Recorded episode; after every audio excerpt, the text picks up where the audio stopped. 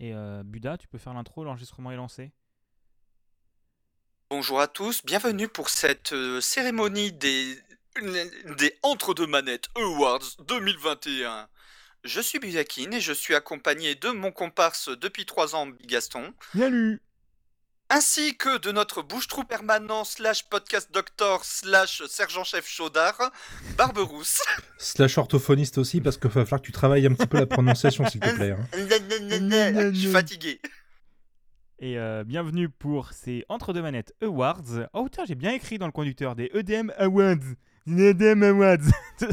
Allez, générique. On se moque pas de la communauté des crypto-bros, s'il vous plaît.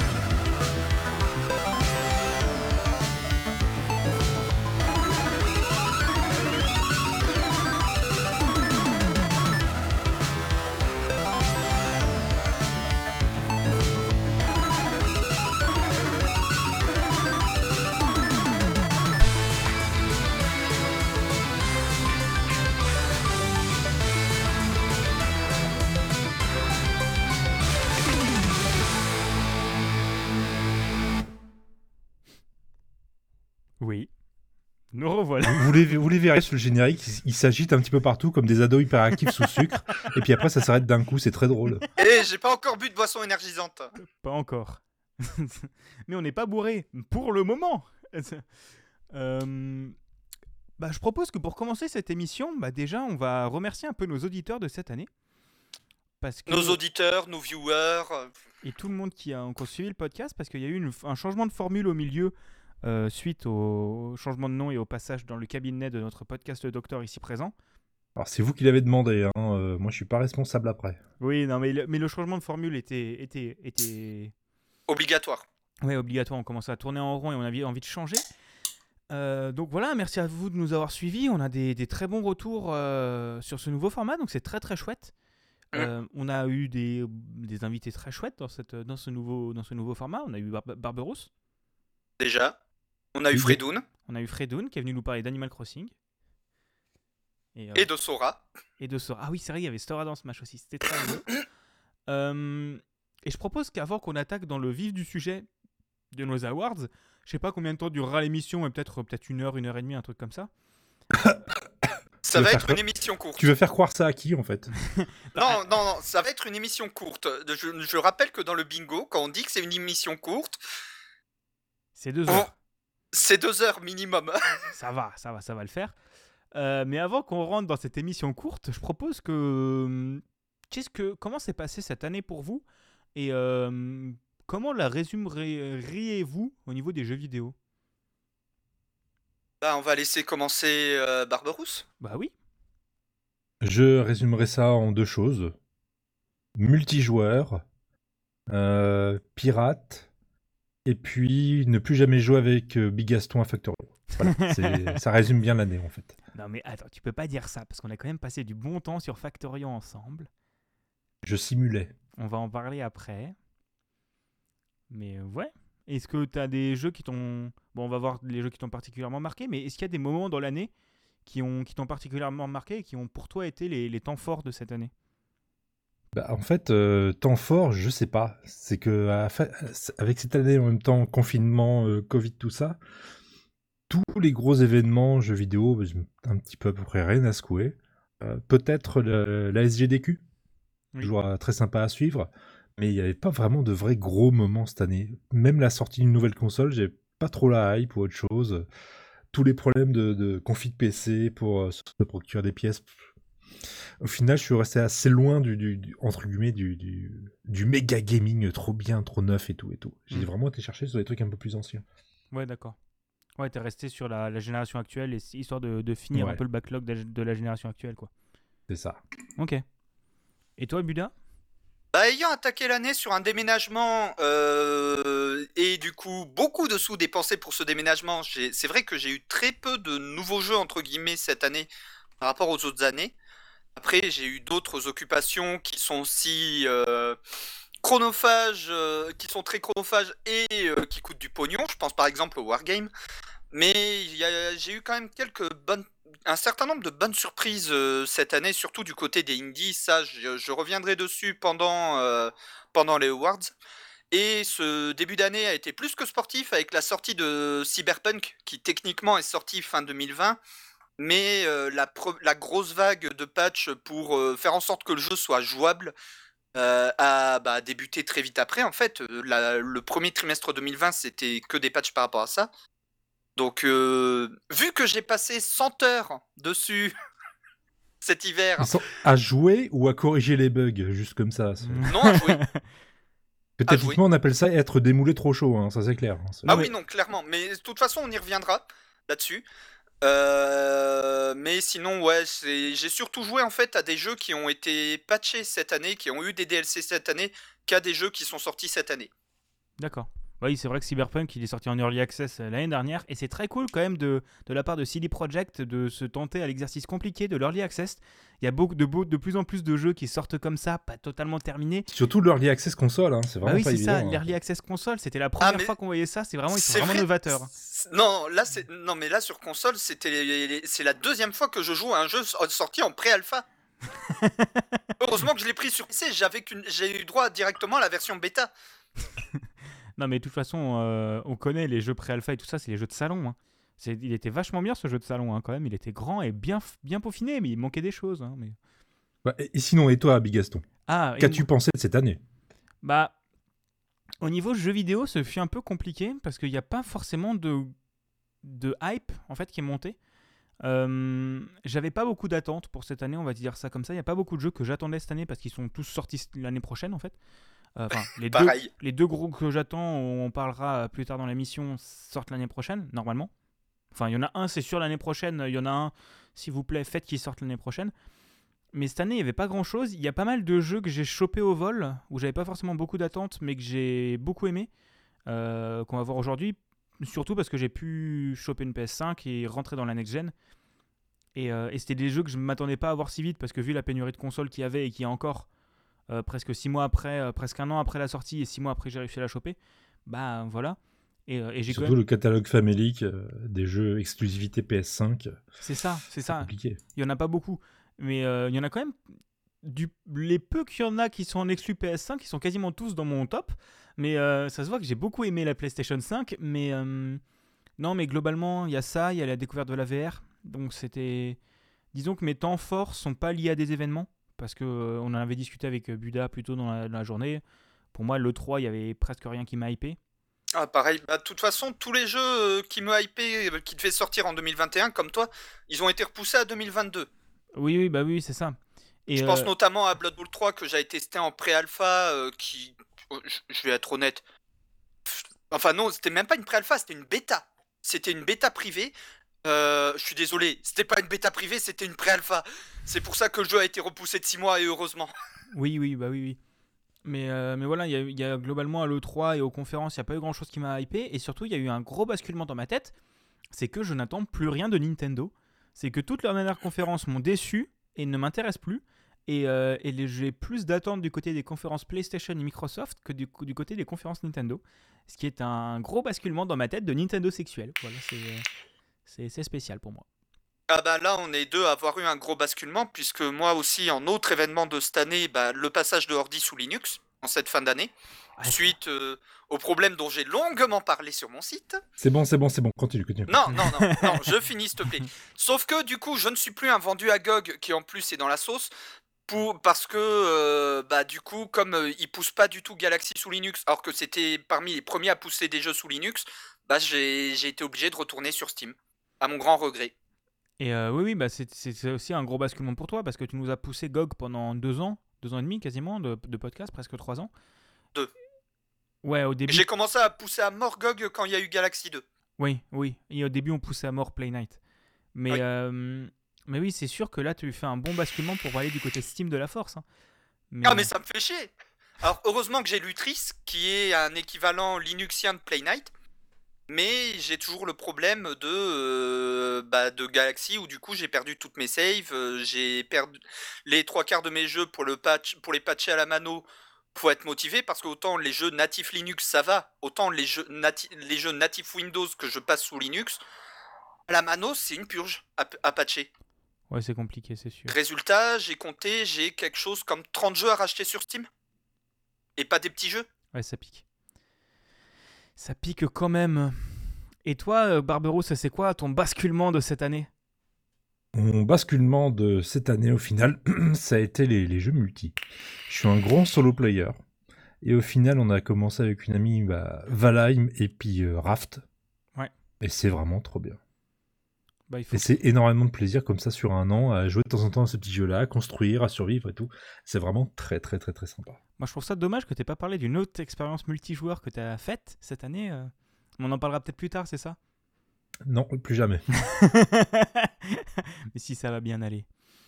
Et, euh, et oui, Buda, tu veux peut-être nous parler du vote du public? Alors, le vote du public. On a eu euh, quelques votes pour cette euh, deuxième phase. On dévoilera les prix euh, sur, euh, bah, au fur et à mesure qu'on dévoilera également nos prix à nous. Euh, Il y a eu quelques surprises, quelques égalités. Un jeu qu'on espérait qu'il ne passerait pas premier parce que c'est une honte. Et il s'est fait battre d'une courte tête sur toutes les catégories où il a été rajouté par les collègues d'Indie Release Collectif. Ah non, moi j'annonce, tu vois, au jeu de l'année, c'est pas lui. Hein. Ah non, mais au jeu de l'année, non, mais au jeu de l'année, ça s'est joué sur un vote. Euh, non, non, c'est en égalité. Ta gueule ah, ça s'est jou- si, ça s'est joué sur un vote, ça s'est joué sur un vote. Là, Alors là, je l'aurais eu à côté, j'aurais mis un coup de coude en mode ta gueule. Ta gueule. Mais je connais, c'est ce qu'on appelle le, burrage, le bourrage des urnes en Russie. C'est euh, toi, tu fais 45%, mais les votes ont pas commencé. Ta gueule, tu fais 45%. Mais ouais, on va parler euh, aussi des votes du public. euh, formule qui changera peut-être l'année prochaine, qu'on fera d'une autre manière. On, fera d'une autre manière parce que là, cette année, ça a été beaucoup trop chaotique. Ouais, on, La on façon dont ça s'est. Voilà, on s'est ouvertement pris à l'arrache. On s'attendait à avoir beaucoup plus de votes aussi, ce qui aurait permis de mieux départager les jeux. Malheureusement, ça n'a pas été le cas, donc euh, on va changer de formule en fait, histoire de faire un truc un peu plus, euh, un peu plus propre. On, va, on, on fera un truc plus propre l'année prochaine. Et, et, et Barberousse nous apprendra l'organisation. Organisation Putain, je- Non, Non, non, mais il faut le. Me lancez pas là-dessus. En fait, Oh, là, putain. sur la cam, il aurait fallu rajouter un petit effet d'arc-en-ciel façon Bob l'éponge. Organisation Comment ça va, Barberousse Est-ce que tu es bien dans la 7 compagnie? La septième compagnie du podcast. Je découvre un nouveau sentiment, c'est le vomi et le mépris en même temps. C'est très, c'est très bizarre. Tu sais, Barberousse, il pensait qu'il était bordélique, et après, il s'est rendu compte qu'il était ultra organisé. Et euh, mais en tout cas, je propose qu'on enchaîne sur la première catégorie. Du coup, on va avoir plus ou moins toujours le même, euh, le même déroulé. Ça va être Barberousse, Buda, moi, le vote du public.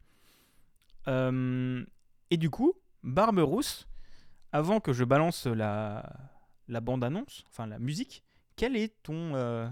ton... Attends. Ouais, parce que t'as pas dit par quelle catégorie pardon, on commençait. pardon. On va commencer par la catégorie Qui a tout gagné, la catégorie du meilleur studio de cette année 2021. Et donc, du coup, Bigaston, je te laisse reposer ta question. Barberousse, quel est ton studio préféré cette année?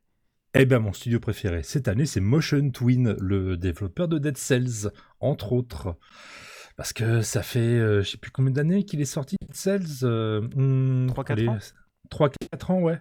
Et ça fait 3-4 ans qu'il est encore constamment mis à jour avec du contenu payant en DLC et du contenu gratuit.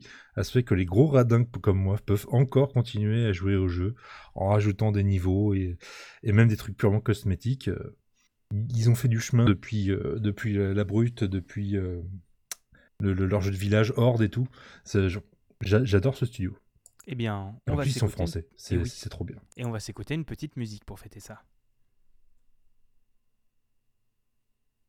Qui serait bien qu'elle démarre. À l'arrache. Alors là, c'est la musique que toi, tu as envoyée à Bigaston. En fait, c'est qu'elle démarre. Parce que moi, j'ai mis un fade et la musique démarre par un fade. Mais j'ai déjà mis un feed.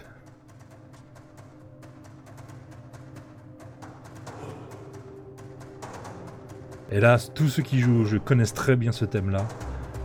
C'est littéralement le début du jeu. Ouais, c'est limite le thème principal parce que je le connais et alors j'ai joué deux heures au jeu.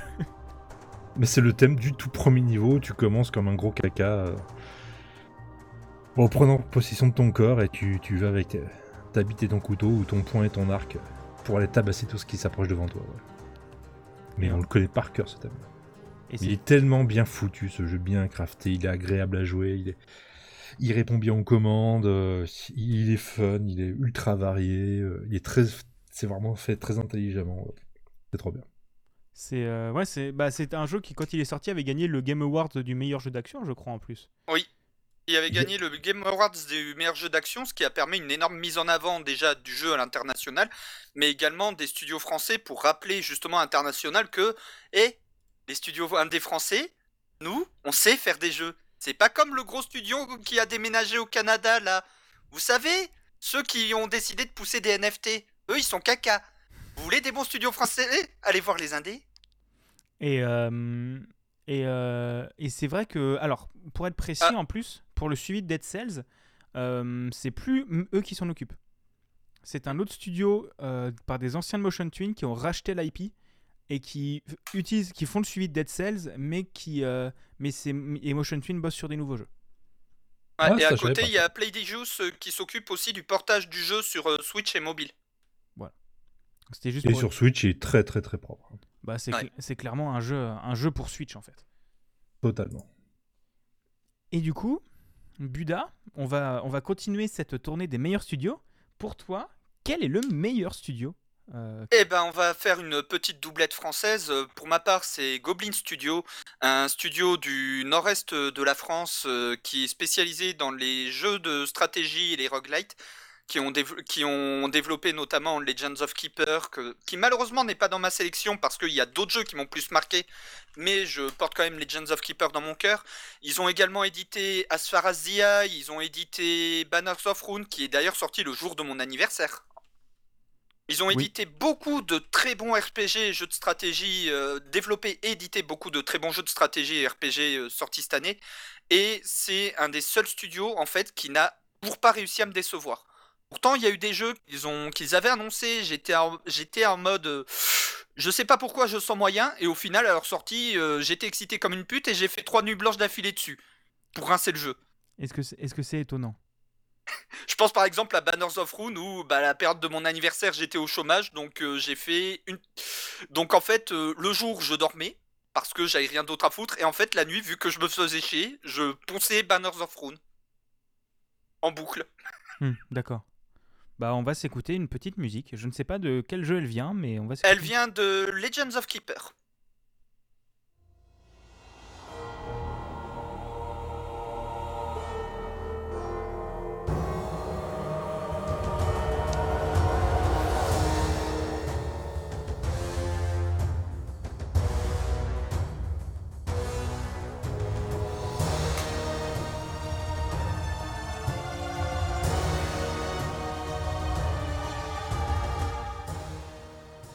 Ça, c'est du bon epicness comme on aime ça. Ah bah c'est l'épicness quand on aime, c'était la musique euh, du trailer. Putain pourtant j'ai filé un point où il va Bigaston mais après j'ai même- après j'ai l'impression que Mumble lagouille un peu ce soir. Mumble est pas fait pour envoyer de la musique. Oui, aussi. Ouais, voilà. Euh, mais du coup, euh, là, c'était la, musique du trailer de l'E3 euh, 2018 ou 2019 de, de Legends of Keeper, un jeu à la fois hommage à Dungeon Keeper et au Monty Python et à Nullbuck. Où en fait, euh, on est un maître du donjon qui a été missionné par la, par la fameuse caisse des donjons que, euh, que les joueurs de Nullbuck connaissent bien. Et du coup, on doit gérer notre donjon, euh, faire en sorte de bien buter les aventuriers ou les faire finir en PLS, puisqu'on doit récolter du sang et des larmes. Et des fois, si on gère mal nos, nos monstres, ils peuvent se mettre en grève, comme tout bon CGTiste. Ah bah ça, c'est un bon jeu français, ça.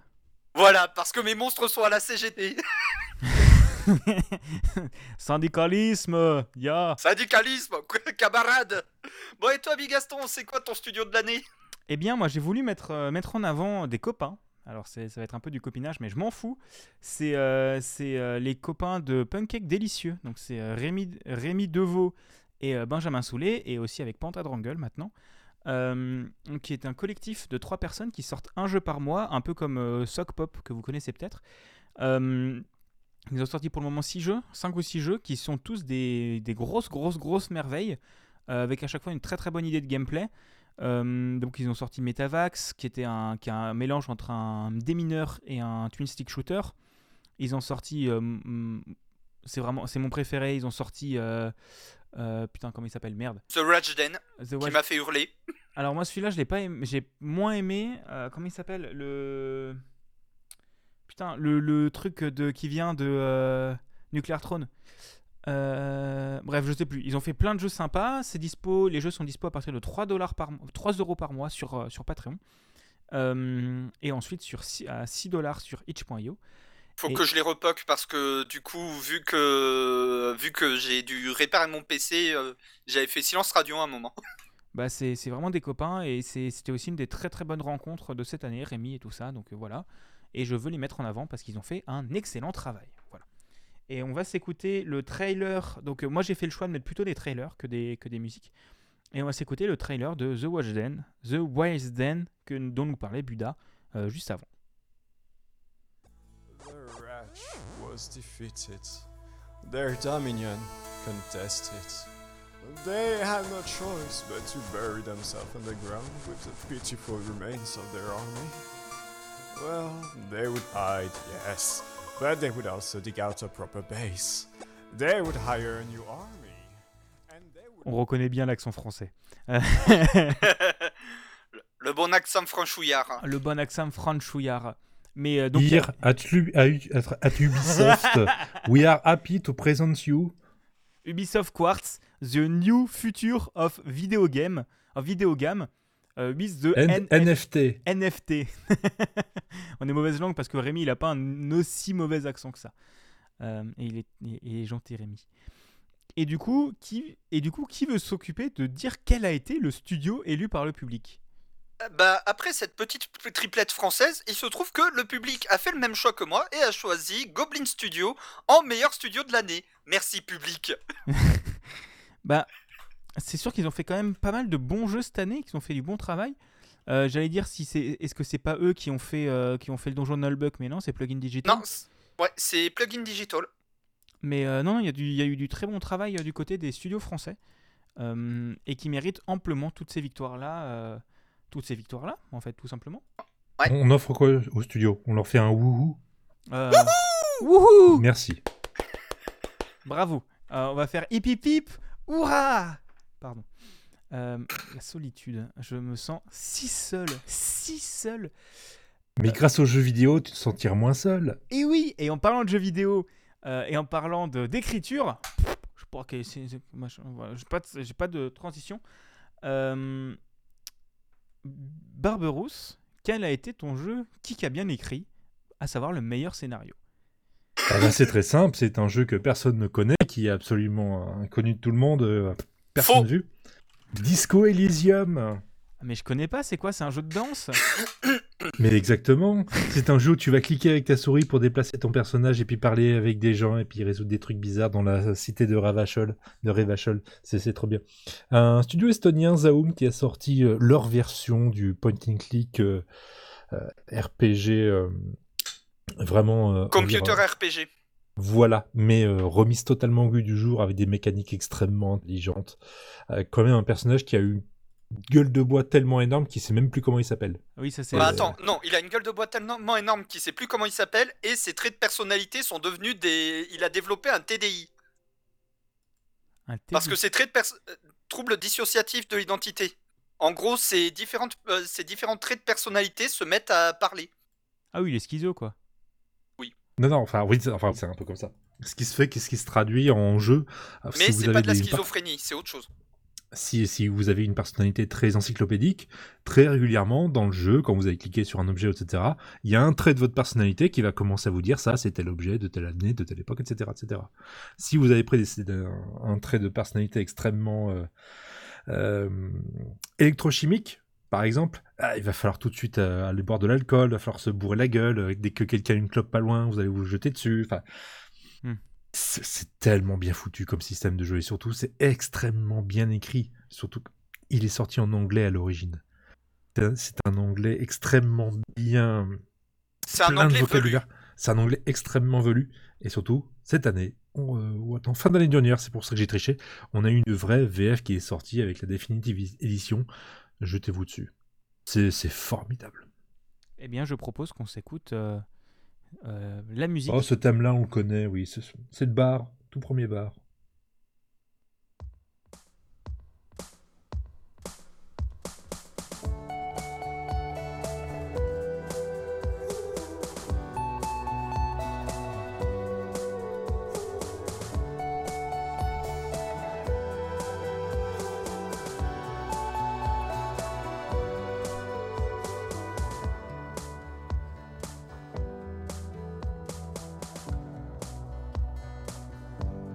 Quand vous entrez dans ce bar, c'est que tout va bien.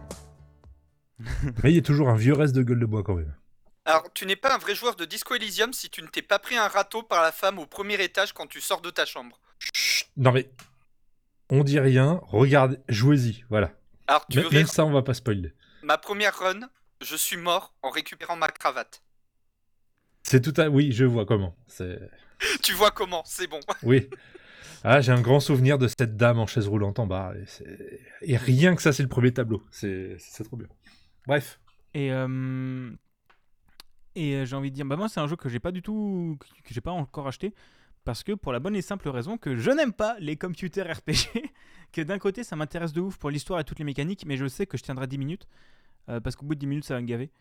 Donc, mais, mais il m'intéresse, il me, il m'intrigue très beaucoup beaucoup. Bah, peut-être que Buda pourra le streamer et tu pourras le suivre dans son stream. C'est prévu que je le stream à l'occasion. Bah je, Bah voilà. je ferai peut-être ça, ou je me le garde de côté sans spoil pour le découvrir euh, un jour prochain. On verra bien. Nous verrons bien, nous verrons bien. Ah bah ça y est, la cam a décidé de redevenir nette. C'est parce que pourquoi pas. Euh, Et toi, Buda, tu vas nous parler encore d'un jeu, mais indé, mais encore plus indé. Ah ouais, non, là c'est le jeu indé indé dont j'ai parlé récemment sur mon site que justement quand j'en ai fait la review, j'ai annoncé directement va être dans les EDM Awards. Il s'agit de For Magical Autistic Girl, développé et auto-édité par Mia Blécoté. Il s'agit d'un visual novel québécois sur euh, l'histoire d'une euh, d'une gamine, d'une lycéenne, qui a un trouble du spectre autistique. Et en fait, c'est un visual novel qui permet de présenter aux, joueurs, aux lecteurs, vraiment ce que c'est d'avoir au quotidien un TSA. Et c'est un jeu qui retranscrit extrêmement bien justement tous les, tous les aspects au quotidien bah, du fait d'avoir un trouble du spectre autistique, à quel point ça peut être euh, handicapant dans de très nombreuses euh, situations, avec évidemment un petit peu de fantastique, puisque ça parle de Magical Girl. Justement, au bout d'un moment, on finit par devenir une Magical Girl dans le monde des rêves. Je ne vous en dis pas plus parce que ce serait vous spoiler, tout simplement, ça reste un visual novel mais un visual novel extrêmement bien écrit, extrêmement bien intéressant que qu'une vieille amie à moi euh, m'a dont elle m'a parlé quand elle a fait une review sur sa chaîne YouTube. Ok Miette, si tu nous regardes, je te fais coucou. Euh, et euh, franchement, c'est un jeu, euh, c'est un must-have. C'est un must-have dispo uniquement sur euh, sur aujourd'hui. Il a été supprimé de Steam parce que Il sera supprimé de Steam en janvier. J'ai vérifié avant. Ok, mais il est, il est dispo sur Itch et sur mon site j'ai mis le lien Itch. Mais du coup, Mais Même voilà, pas 10 c'est- balles alors. euh. Voilà, mais c'est c'est un must-have, le jeu est extrêmement bien écrit, il est extrêmement beau, et euh, même euh, le thème principal, franchement, je le trouve pas mal. eh bien, on va s'écouter le thème principal en parlant de lui. me regarde, tout le monde commande. Je sais que je suis un peu différente, mais personne ne me comprend. M'approchant lentement, le vin dans mes cheveux, je ne peux plus faire ça. Mais bientôt je serai quelque part en loin.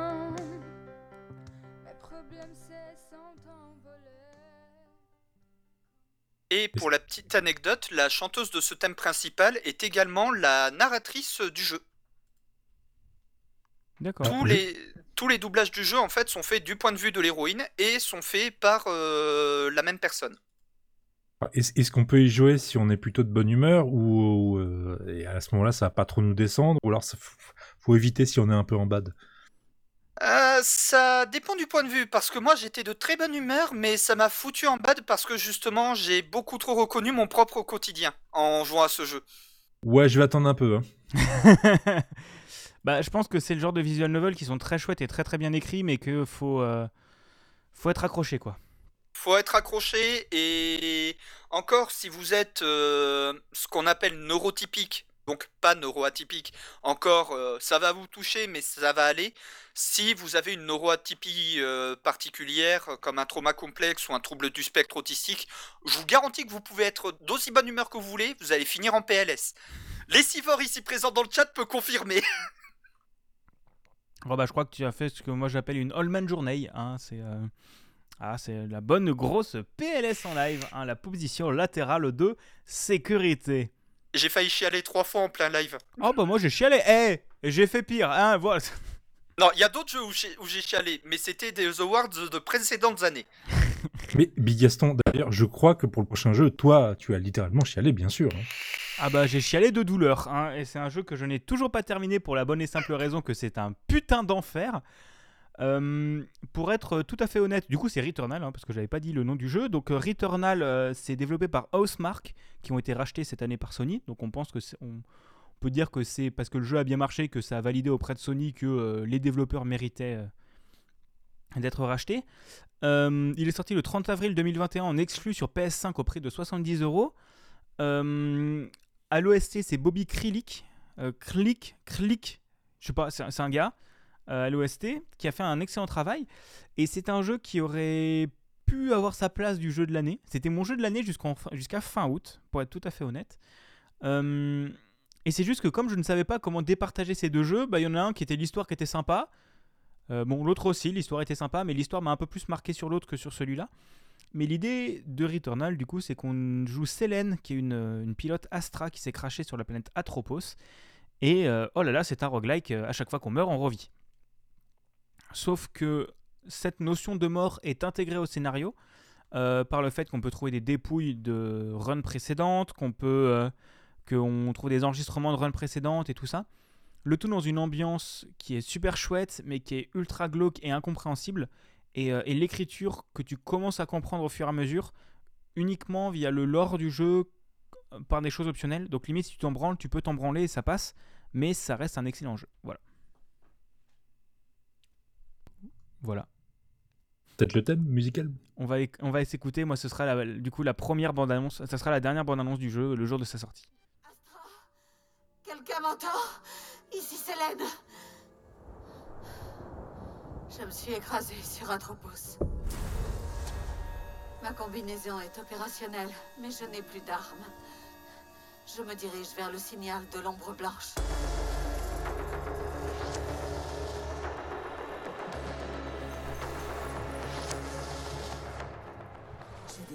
Le corps d'un éclaireur Astra. Processus d'identification en cours. C'est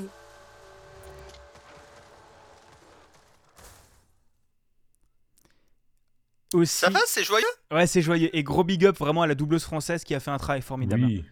C'est clairement un des jeux que je prendrai sur PS5 euh, quand j'en aurai une dans deux ans.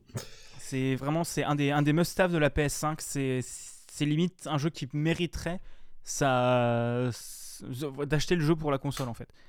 Mais, euh, mais ça, fait partie des jeux que je vous disais que j'ai chopé au vol. Euh, Returnal, j'en attendais rien du tout. Parce que j'en attendais rien du tout. J'ai vu quelques gameplays et quand euh, la PS, PS5 est sortie et que j'ai réussi à la choper, fallait bien un jeu pour aller avec. du coup, je l'ai pris et au final, c'est une énorme bombe. Et je suis en train de chier du sang dessus. Et parce que ça fait longtemps que j'y ai pas joué, donc je galère de ouf. Voilà. Alors, si vous chiez réellement du sang, faut aller voir un médecin. Voilà, c'est hein. un- euh, Perdez pas votre temps ici, allez voir un médecin. Allez Ça voir un s'appelle avoir des hémorroïdes. Oui, c'est ça. C'est bizarre. C'est c'est bizarre, très bizarre. Et, euh, et, Alors, oui, le public. et le public. Alors- Alors, le public, on a une égalité entre Tell Me Why de Dontnod Interactive, excellent jeu sorti justement euh, fin 2020 qui a été patché début, début 2021 avec euh, un nouvel épisode. Donc, c'est une demi-trichouille, on va dire.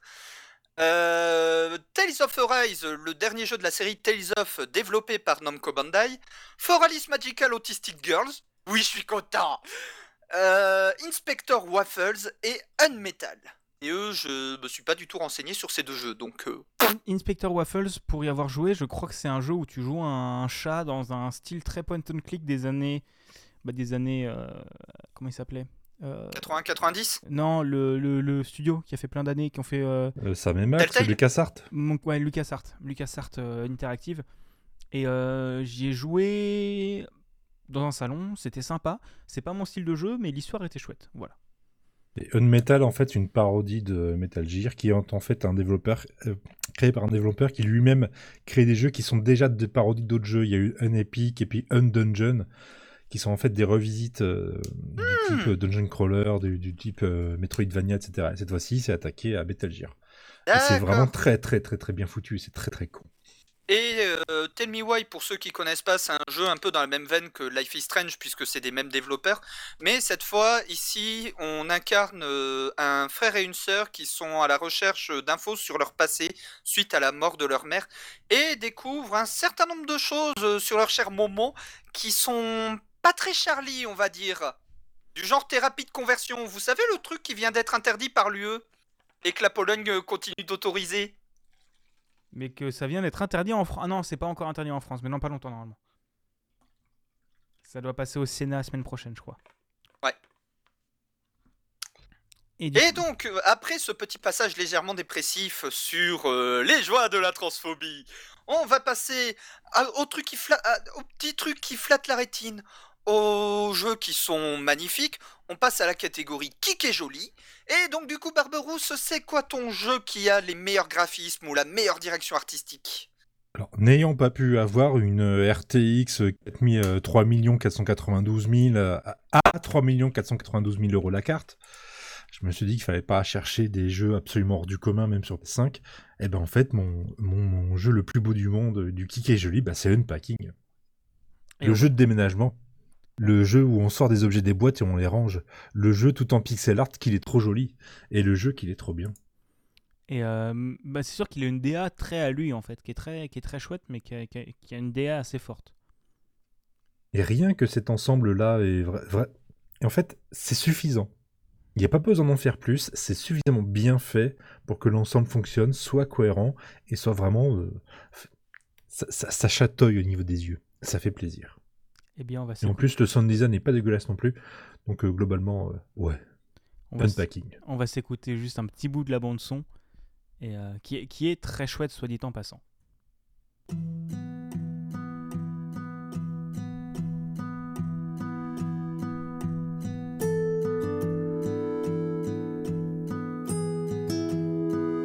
Je sens que c'est un peu la bande-son que tu vas trouver en début d'un film à l'américaine. Euh. Ouais, c'est ça, ça fait très bande son détente quoi. Et c'est toute la bande-son, et comme ça, c'est très chill, c'est très tranquille. On n'est pas loin de la SMR quand on y pense. Bah écoute, l'ASMR musical, ça existe, ça s'appelle de l'ASMR. Euh, Carla Bruni, genre, marche aussi, mais. Euh, ah, ou Etienne Dao, ça dépend ce que vous voulez. alors j'ai écouté ni l'un ni l'autre, euh, parce que ce n'est pas de ma génération. Euh, Il chante pas fort. D'accord. Non, Je ne connais pas Beethoven, il était mort. Hein. C'est- Non, l'AS l'ASMR musical, ça s'appelle le. C'était quoi déjà? Super, Super Max Max, Max, Max, Super Max, Max. Buda, alors, euh, qui, qui qu'il est joli alors hein C'est Alors moi, euh, Kik est joli, bah, un jeu qui m'a surtout marqué par sa direction artistique, mais également son ambiance.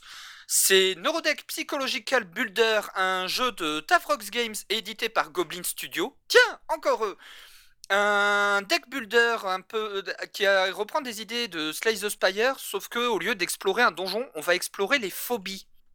On va discuter, on va se retrouver plongé dans l'esprit de divers pas- patients et on va affronter leurs phobies. Mais c'est des phobies courantes qui peuvent aussi être les vôtres. Ça peut être euh, la squalophobie, peur des requins, arachnophobie, peur des araignées, agoraphobie, peur de la foule. Coucou, j'ai fini en PLS à cause de ça parce que la représentation de cette phobie est trop bien représentée. Héliophobie, peur du soleil, tout un tas de phobies diverses euh, et variées et en fait euh, la façon dont elles ont toutes été représentées sont putain de justes en fait c'est vraiment une version horrifique de ces diverses phobies tout simplement que n'importe qui peut avoir hein, euh, moi je suis phobique euh, je suis, phobique de la foule j'ai des amis qui sont phobiques des araignées enfin voilà c'est vraiment tout le jeu tourne autour des phobies en fait et euh, bah, avec et les cartes du coup servent à les affronter. Ça peut être ce qu'on appelle le comfort food, par exemple, quand on est en bad. Le, le- ce petit plat là que vous prenez quand vous êtes en bad pour euh, aller un peu mieux. Le fameux stéréotype du pot de glace dans les séries américaines. Bon, c'est pas un stéréotype, hein, je te confirme. hein. Ta gueule, je confirme aussi. Et Découvrir les Ben. Jerry's cette année, c'était vraiment bien. ça. ah, le Ben Jerry's. Voilà, Team Cookie Doug pour ma part. Ah, J'en ai jamais mangé. Euh, Mais voilà, c'est vraiment tout ce délire-là. Et franchement, le jeu est excellent. Et il faudrait que je m'y remette. Alors, j'ai que encore ça la même que question, pas même joué. si tu m'as donné la réponse. Si on peut y jouer quand on est en bad, ou alors vaut mieux être plutôt de bonne humeur. Euh, Alors non, celui-là, je vous conseille d'être de bonne humeur parce que si vous êtes en bad et qu'en plus vous, vous avez pas de bol et du- durant votre run vous vous retrouvez face à une de vos phobies, vous allez encore plus finir en PLS. Eh ben, ça va être euh, très joyeux. Et je crois que la bande-son est quand même très sympathique. Et je propose qu'on s'en écoute un extrait.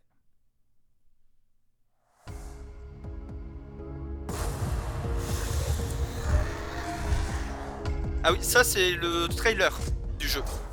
D'accord.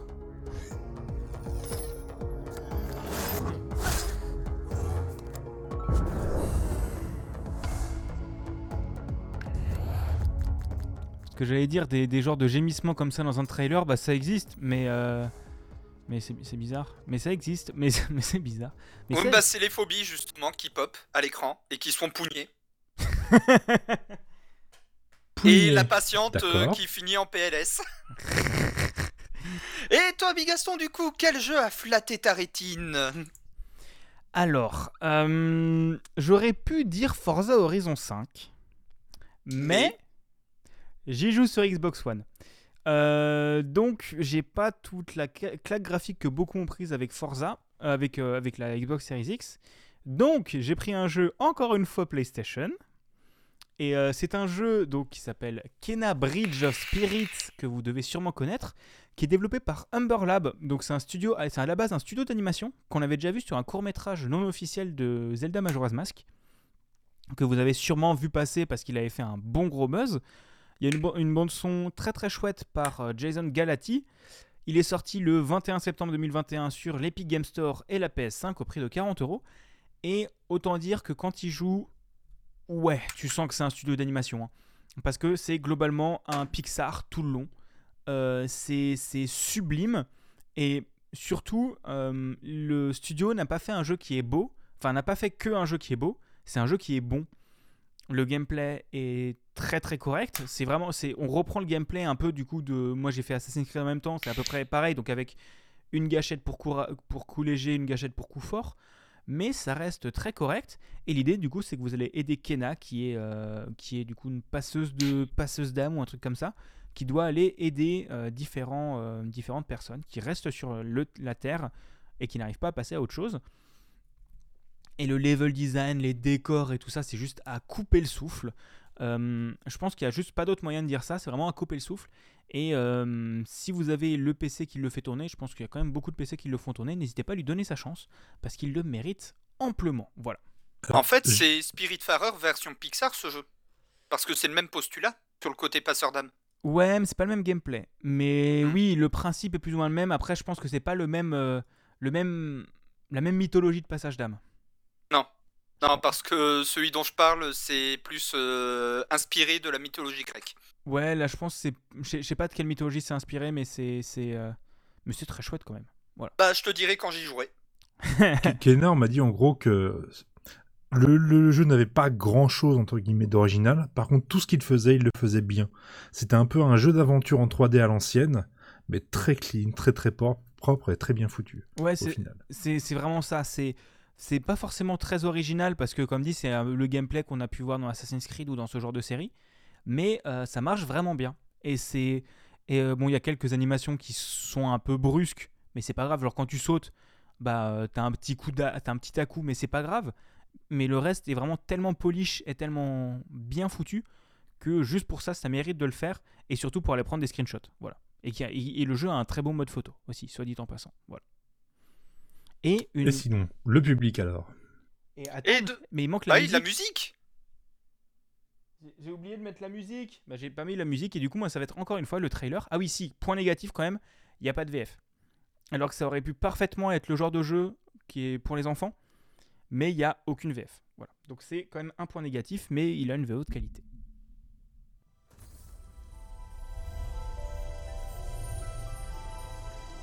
I sense suffering here, Spirit. Do you need help? Death and corruption are all that remain here. Turn back.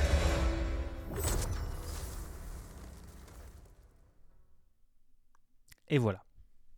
Et donc maintenant, le choix du public. On a une petite égalité du coup entre Kena, dont Bigaston vient de vous parler, Monster Hunter Rise, donc euh, les fans de Monster Hunter connaissent, Honkai Impact Third, un jeu mobile un peu à la Genshin Impact, de ce que j'ai compris. C'est les mêmes développeurs que Genshin Impact. C'est leur, euh, c'est un autre jeu qui est dispo, qui est dispo, je crois, lui que sur mobile pour le coup. Ok. Turnip Boy et Begin the Frame, que par contre je connais ni l'un ni l'autre. Barberousse, tu connais peut-être l'un des deux? Euh, Turnip Boy, ouais, je l'avais acheté sur euh, Switch. Turnip Boy euh, Commits euh, Tax Evasion. C'est un, petit univers mignon où t'as un personnage en forme de. Non, c'est pas un potiron, Turnip, c'est un navet.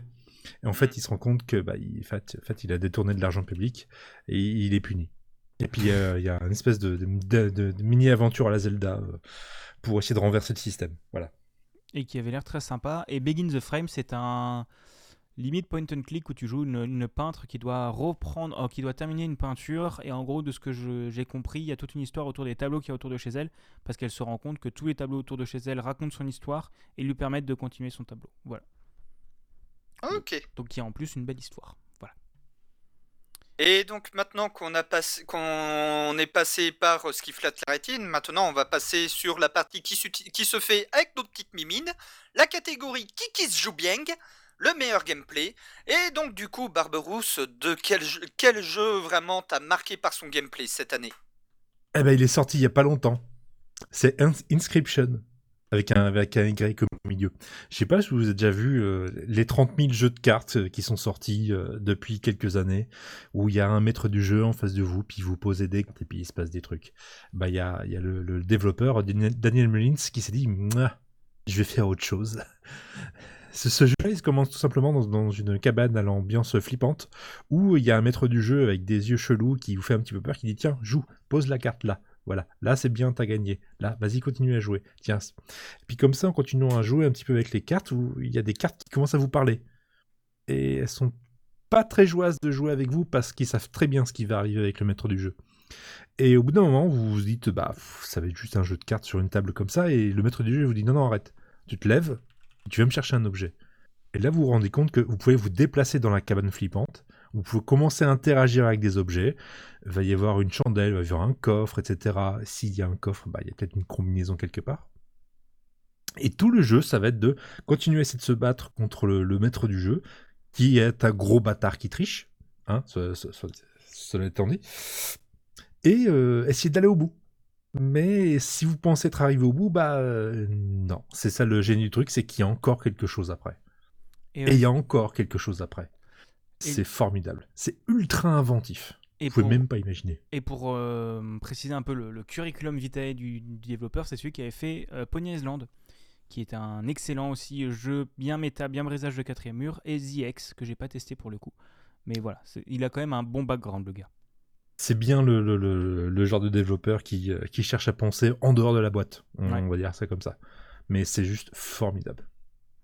Eh bien, je propose qu'on s'écoute un, un petit morceau qui va faire un petit peu de la SMR, si mes souvenirs sont bons quand je l'ai écouté. Oui, je vous ai... est-ce que je vous ai pris le pire? Je sais plus.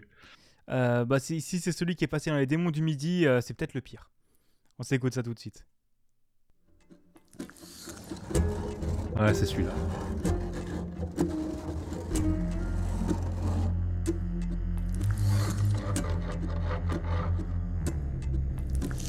Thème d'un des boss du jeu, le trappeur.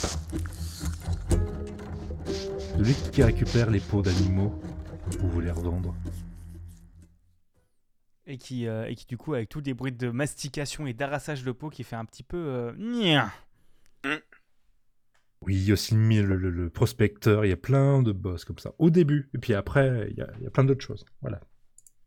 D'accord. Donc, un- encore une fois, un jeu très très complet, comme on dit. Exactement. Mais, euh, et oui, édité par Devolver aussi, hein, à préciser. Ah, ils sont spécialistes. Ouais, mais Devolver et, Devolver et Annapurna, c'est quand même deux développeurs que quand ils sortent un jeu, tu peux te dire, ah, il y a quand même une chance sur deux que ce soit un bon jeu. plus d'une chose sur deux même. Et toi, Buda? Bah moi je vais vous parler euh, de- encore de Goblin Studio, cette fois un jeu développé par OneUp Plus. Il s'agit de Defend the Rook. Defend the Rook c'est quoi? C'est la fusion entre du Tower Defense et du Wargame. Tout simplement. C'est un jeu de stratégie au tour par tour roguelite où euh, du coup on a trois personnages qui correspondent à trois archétypes. Basiquement le guerrier, le mage et le voleur ainsi qu'une tour que l'on peut déplacer sur un plateau euh, pour repousser des vagues d'ennemis et réussir euh, à bah, affronter euh, des boss tout sim- euh, et buter les boss pour finir des runs qui deviennent de plus en plus durs au fur et à mesure qu'on les finit.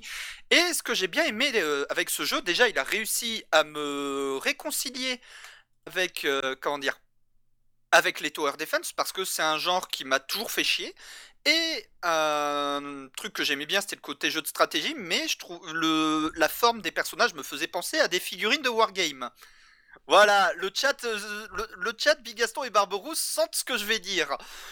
Et en fait, j'ai lu le, vu que j'ai pris le supporter pack euh, du jeu, j'ai lu un petit peu le devbook qui était fourni avec, vraiment bouquin avec les concept art, euh, comment s'est passé le développement du jeu, et j'ai appris que les gars de OneUp Plus sont des joueurs de Warhammer et se sont inspirés de Warhammer, mais pour en faire une petite version Tower Defense pour développer le jeu.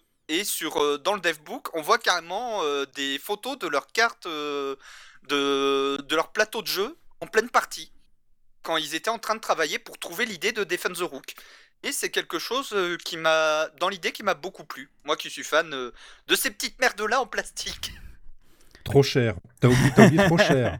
Trop cher. C'est c'est pour ça que je suis content d'avoir l'abonnement d'achète, ça me permet de les avoir trois fois moins cher. Ah, c'est sûr que c'est c'est- c'est le genre de passion qui fait perdre de l'argent plus qu'en gagner. Ah bah, c'est pas pire que le GN ou le jeu vidéo, j'ai envie de dire. C'est vrai, c'est vrai malheureusement, c'est bien vrai. Et du coup, tu nous as sélectionné une, une musique pour ça? Euh, si ma mémoire est bonne, c'est une mus- c'est la musique, de la boucle musicale des combats que j'ai sélectionné. Eh bien, on va s'écouter ça tout de suite.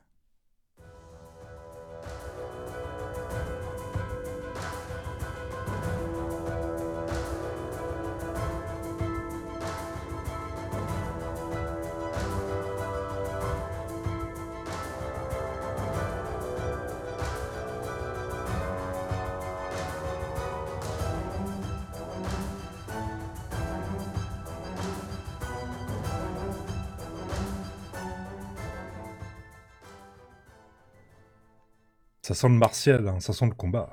Ouais, c'est ça, c'était la, la boucle musicale des combats que j'avais passé. Et qui fait, euh, qui fait quand même pas mal, hein, qui fait quand même du bon son et qui, qui pète bien dans les oreilles, qui est quand même assez Ah ouais, ça, ça pète bien dans les oreilles. C'est pas non plus l'OST la plus mémorable que j'ai pu entendre dans ce genre de jeu. Mais je trouve que la musique fait mouche. Elle accompagne très bien le jeu en termes d'ambiance. D'accord. Et honnêtement, pour mes parties, c'est le genre de musique que je passerai en fond. Ok. Bah, c'est très très cool euh, d'en Et apprendre donc, plus sur ce genre de jeu. Et donc toi, Bigaston, de quoi tu vas nous parler? Eh bien moi, alors je vous en avais, je vous ai déjà parlé de cette de ce, dans, cette, dans, cette, euh, dans cette cérémonie, voilà c'est ça le mot, que l'une des grosses claques de cette année pour moi c'était la découverte de la réalité virtuelle. Parce que j'ai sauté le pas en janvier ou février dernier, j'ai acheté un Oculus Quest 2. Et, euh, et je pense que ma plus grosse claque de réalité virtuelle, c'est un jeu qui est sorti cette année, qui est sorti, alors j'ai noté la date parce que tu as vu, j'ai fait un conducteur 10 minutes avant l'émission, j'ai fait un conducteur... euh, voilà, ne m'insulte pas. Donc c'est un jeu qui est développé par le tout seul par Runevision, donc qui est un développeur suédois, je crois, ou norvégien, je ne sais plus, dans un des pays du Nord, euh, qui est disponible uniquement sur Steam VR, donc sur Steam, et mais, mais bien compatible avec euh, l'Oculus Link Airlink, donc vous pouvez y jouer sans câble, euh, si vous avez un Oculus Quest 2, et qui est sorti le 14 octobre 2021. En gros, c'est Indiana Jones en réalité virtuelle. Sauf que le principe, c'est que ce n'est pas comme les autres jeux en VR où vous allez vous déplacer en slidant sur le sol ou ce genre de choses. Là, vous allez vous déplacer euh, en vous déplaçant en vrai. Vous faites que vous déplacer en vrai dans un espace de 2 par 2, de 2 mètres par 2 mètres au minimum, mais recommandé 3 mètres par 3. Euh, donc moi, vous pouvez voir chez moi, j'ai pas forcément beaucoup de place et j'ai quand même pu y jouer. hein. Et clairement, au niveau de l'immersion, c'est juste fantastique parce que le world design est très sympa et vous allez explorer tout le temple sans jamais avoir à vous replacer. En fait, vous pouvez, si vous êtes très bon et que vous ne mourrez pas, vous faites vraiment le temple d'une seule traite grâce à des plateformes qui se déplacent ou grâce à des plateformes qui roulent et qui vous font vous déplacer euh, pendant que vous reculez. En fait, comme elles roulent, elles avancent et toi, tu es obligé de reculer parce que c'est un truc qui roule, quoi. Et ça marche vraiment bien. Euh, tu as dans une main un fouet, tu dans l'autre main, une torche qui vont te permettre d'activer des choses, d'activer des switches, faire un peu de combat. Euh, le seul désavantage, moi, c'est que j'ai pas trouvé les combats formidables, malheureusement. J'ai trouvé les combats un peu plus chiants un peu chiants. Mais le jeu est fantastique et euh, par contre, il est très exigeant, exigeant euh, physiquement. Vous avez besoin de vous baisser, de ramper parfois, de vraiment de vous baisser, de dodge et tout ça. Mais c'est vraiment Indiana Jones en VR et c'est, j'ai trouvé même le jeu plus immersif que Half-Life Alyx. Voilà. Ah, j'allais te le demander celui-là justement. Mais alors, Half-Life Alyx, j'ai joué qu'une heure et demie parce que c'est un jeu d'horreur et j'aime pas du tout les jeux d'horreur. Et euh, j'ai lâché parce qu'il y a du côté horreur. Je vais y retester parce que je viens de découvrir qu'il y avait des modes, donc euh, voilà. Bah, Half-Life a toujours eu un côté horrifique dans son univers. hein. Ouais, mais quand c'est un jeu de, de, de 2004 qui est chum de ouf, euh, le côté horrifique, tu t'en branles un peu. Mais quand c'est un jeu en VR avec des, des headcrabs qui viennent te sauter à la gueule en VR, c'est euh, c'est peut-être différent. Il y a peut-être un truc un peu plus. C'est un, euh, oui. un peu différent. Mais non, non, mais euh, après, je veux pas retirer ces, ces, ces avantages de Half-Life Alyx. Mais là, mais le, le- je sais que tous les jeux auxquels j'ai joué pour le moment, tu avais toujours à soit te déplacer, à te replacer, à te déplacer, etc. Alors que là, vraiment, t'as pas besoin de le faire une seule fois. Et je ne m'étais pas rendu compte à quel point c'était important pour l'immersion. Et j'ai vu très peu de jeux utiliser cette, cette idée. Enfin, j'ai pas vu de gros jeux l'utiliser déjà. Euh, se déplacer comme ça sur des plateformes qui bougent et explorer tout un temple. Et j'ai vu très peu de jeux qui, qui utilisaient un espace de jeu fixe. Euh, faut que j'en teste d'autres, mais j'en ai vu surtout dans les indés, mais pas dans les gros jeux. Donc c'est vraiment une très très grosse claque et il coûte euh, 16,79€ pour 3-4 heures de jeu. Ouais, plutôt 4-5 heures de jeu. Mais euh, si vous voulez, je ne peux que vous conseiller d'aller l'acheter parce que malheureusement il a fait peu de ventes. Parce que bah, c'est un jeu VR et qu'il n'a pas eu beaucoup de, pas, pas beaucoup de couverture, malheureusement, que ce soit dans la presse VR ou pas. Euh, et voilà, je peux que vous recommander de le tes- le tester parce que c'est vraiment une putain de merveille. Voilà. Et sa musique. Et sa, et sa musique qui est quand même assez sympa, c'est pas la, la plus, la plus inoubliable, mais je vous propose de- de- d'écouter un extrait en écoutant la bande-annonce du jeu. What does it feel like to be an adventurer? When it's you lighting that torch. When it's you wielding that whip. When it's you taking those precarious steps into a vast and treacherous temple. What dangers will you be facing? What conundrums will you solve? Voilà. Et, euh, et oui, aussi point en plus, euh, le trailer et certaines des vidéos de gameplay sont en réalité mixte. Donc tu sais, ils jouent sur fond vert et tout ça. Mais comme la caméra est fixe et que tu te déplaces en vrai, ça marche hyper bien. Donc voilà. Donc même à regarder, c'est super intéressant. Voilà. Et il est temps de passer vite fait au... Enfin, au vite fait. Il est temps de passer au prix du public. Et donc, prix du public et promis, c'est le- la dernière catégorie où il y a des ex aequo. Il s'agit de Webbed, de Scarlet Nexus, de Genshin Impact, de Toem et de Potioncraft. Alors, euh, je peux vous parler vite fait de Genshin et Potioncraft. Genshin, c'est Breath of the Wild avec du gacha sur mobile et PC Et en. MMO coréen et PlayStation. Et euh, Potioncraft, c'est un jeu de simulateur d'alchimiste où du coup on va se retrouver à crafter des potions en du coup euh, mélangeant des plantes, des pierres, euh, différents produits. Et ça va nous permettre euh, de déplacer un curseur sur un tableau pour essayer d'arriver sur une des potions que l'on souhaite obtenir. Et des fois on peut se retrouver avec des résultats débiles du genre je veux faire un je veux faire un somnifère. Mon petit doigt me dit qu'il faut aller à gauche je vais à gauche ah non en fait j'ai fait un aphrodisiaque non ce n'est pas du vécu Tout va bien, il n'y a pas de souci. Et euh, Euh, allez, Scarlet Nexus, je crois que c'est un beat'em up de Namco. Alors, je sais que c'est de Namco Bandai, mais C'est un mémoire- action RPG euh, japonais où vous allez jouer des euh, adolescents qui ont des pouvoirs, qui tatanent des trucs. Ouais, c'est un peu le même délire que God Eater, si ma mémoire est bonne. De ce que j'ai saisi en regardant les trailers. Hmm, je, je me souviens pas de God Eater. P-Web, de, tout bêtement, vous jouez une petite araignée mignonne, il faut jouer avec la physique du fil euh, qui colle, euh, qui est, qui est élastique, euh, pour vous déplacer dans le niveau et aller sau- sauver votre dulciné. Et Toem, est-ce qu'il y en a un Toem, parmi ouais. vous? Ouais, je peux décrire vite fait OM. Alors, j'ai pas acheté le jeu, pas encore, mais ça va pas tarder parce qu'il me, il me tente de ouf. Je l'ai testé en salon. En gros, l'idée, c'est que tu es une petite oiseau, je pense que c'est un oiseau qui, euh, qui part explorer le monde avec son appareil photo. Ça fait quelques années que je suivais le développement et que, le, et que ça avait l'air vachement chouette. Et en fait, le principe, c'est que du coup, tu, as, tu es en vue 3D sur des espèces de miniatures qui tournent. Un peu, euh, enfin, pour résumer très grossièrement, c'est Captain Todd, en gros. Sauf que c'est que en noir et blanc, avec un graphisme très papier qui marche vraiment bien. Et quand tu, prends le, tu passes en mode photo, tu passes en vue subjective à la première personne. Et tu dois essayer de prendre en photo, par exemple, euh, des bûches. Tu dois essayer de prendre en photo euh, X trucs, X machin. Et pour passer à la zone d'après, tu dois euh, avoir capturé, enfin, avoir résolu X quêtes sur la zone. Et ça marche vraiment, vraiment bien. Il, faut que, il faudra que je l'essaye, mais il marche vraiment, vraiment bien. Voilà. D'accord. Et donc, euh, et donc maintenant, on va passer à la catégorie suivante. Après, avoir fait les meilleurs studios, après avoir euh, fait les jeux qui nous ont marqués par leur écriture, les jeux qui ont flatté nos rétines, les jeux qui ont flatté nos mimines, maintenant on va passer aux jeux qui nous ont flatté les oreilles, les jeux sur lesquels qui s'écoutent même quand on n'y joue pas. Il s'agit du coup de la catégorie qui qui s'écoute avec les meilleures musiques. Et donc toi, du coup, euh, Barberousse, c'est quel jeu qui t'a marqué par sa musique? Ce sera L-Taker, et est-ce que, Big Gaston, tu pourrais d'abord passer la musique et puis on en discute après? Si ça ne... voilà.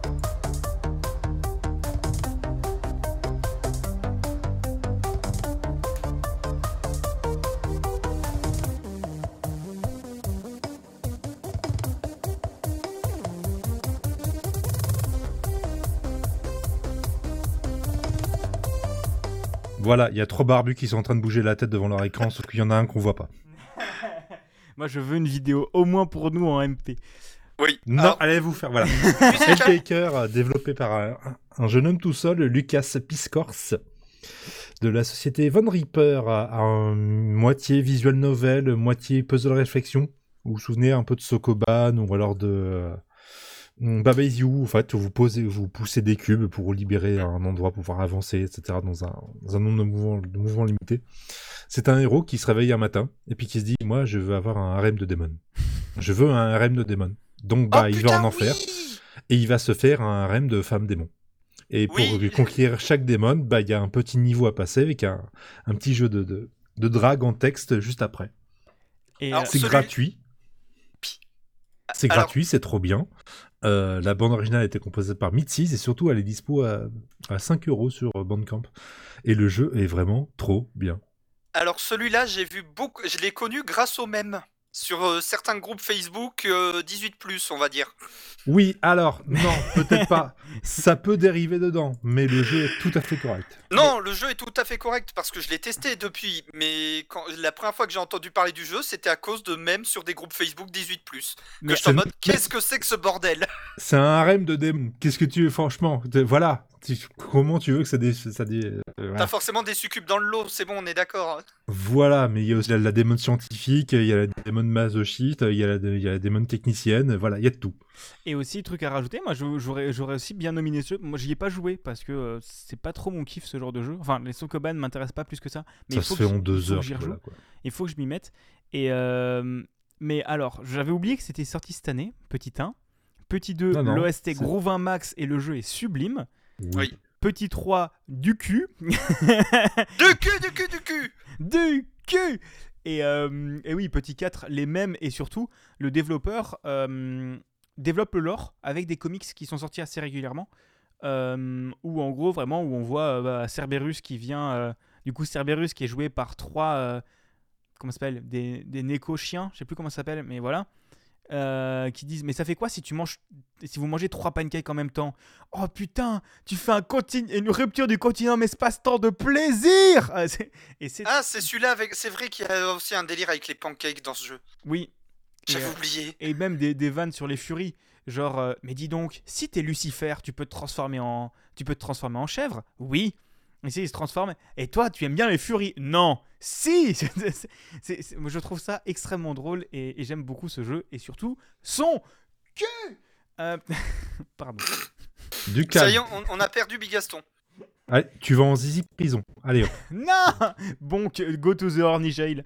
Mais attends, si tu mets dans la horny jail tous ceux qui sont horny, oh mon dieu Ah, alors, dans Warhammer, ça existe. Non, c'est bon, ça suffit. Allez. Alors, Buda, je fais tu veux chier nous parler tout de le quoi monde avec De- ça. Alors, je vais vous parler d'un. Voilà, c'est- ça va être ma petite trichouille.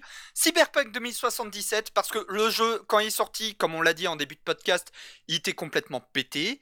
Il a beaucoup de défauts. L'écriture est bonne, mais a un certain nombre de lacunes, on va dire. Surtout quand on connaît le JDR euh, original Cyberpunk Red, que du coup, euh, il y a de quoi hurler. Je suis, sur ce JDR. Voilà. Euh, mais euh, il est joli, mais à cause des bugs, des fois on se retrouve avec des textures qui sont cassées. Mais il y a un point où justement les bugs ne nous font pas chier. Il s'agit de sa bande son. L'OST global du jeu est composé à six mains par euh, Martin Pribilovic, PT Adamzik, qui sont des habitués de CD Projekt Red, et ont été renforcés par Paul Léonard Morgan, qui a travaillé sur beaucoup de RPG, qui, du coup a un CV long comme, long comme euh, ma jambe. Voilà. Long comme Et- le cul de Lucifer. Voilà, et, par- calme, et, là, et la musique qu'on va passer, ce n'est pas une musique qu'ils ont composée, c'est une musique composée par le groupe de punk rock suédois Refused, parce que c'est ce groupe qui fait les musiques du groupe Samurai, que l'on retrouve dans Cyberpunk 2077, et dont le chanteur dans le jeu est Johnny Silverhand, alias Keanu Reeves.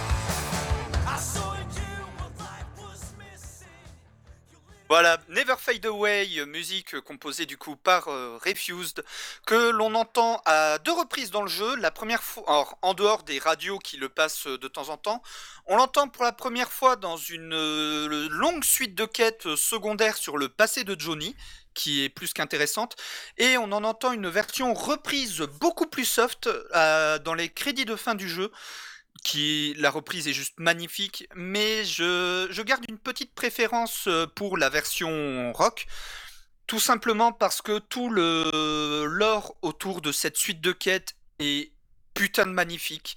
Et on apprend beaucoup de choses sur le personnage de Johnny qui nous est présenté comme le dernier des connards tout au long du jeu.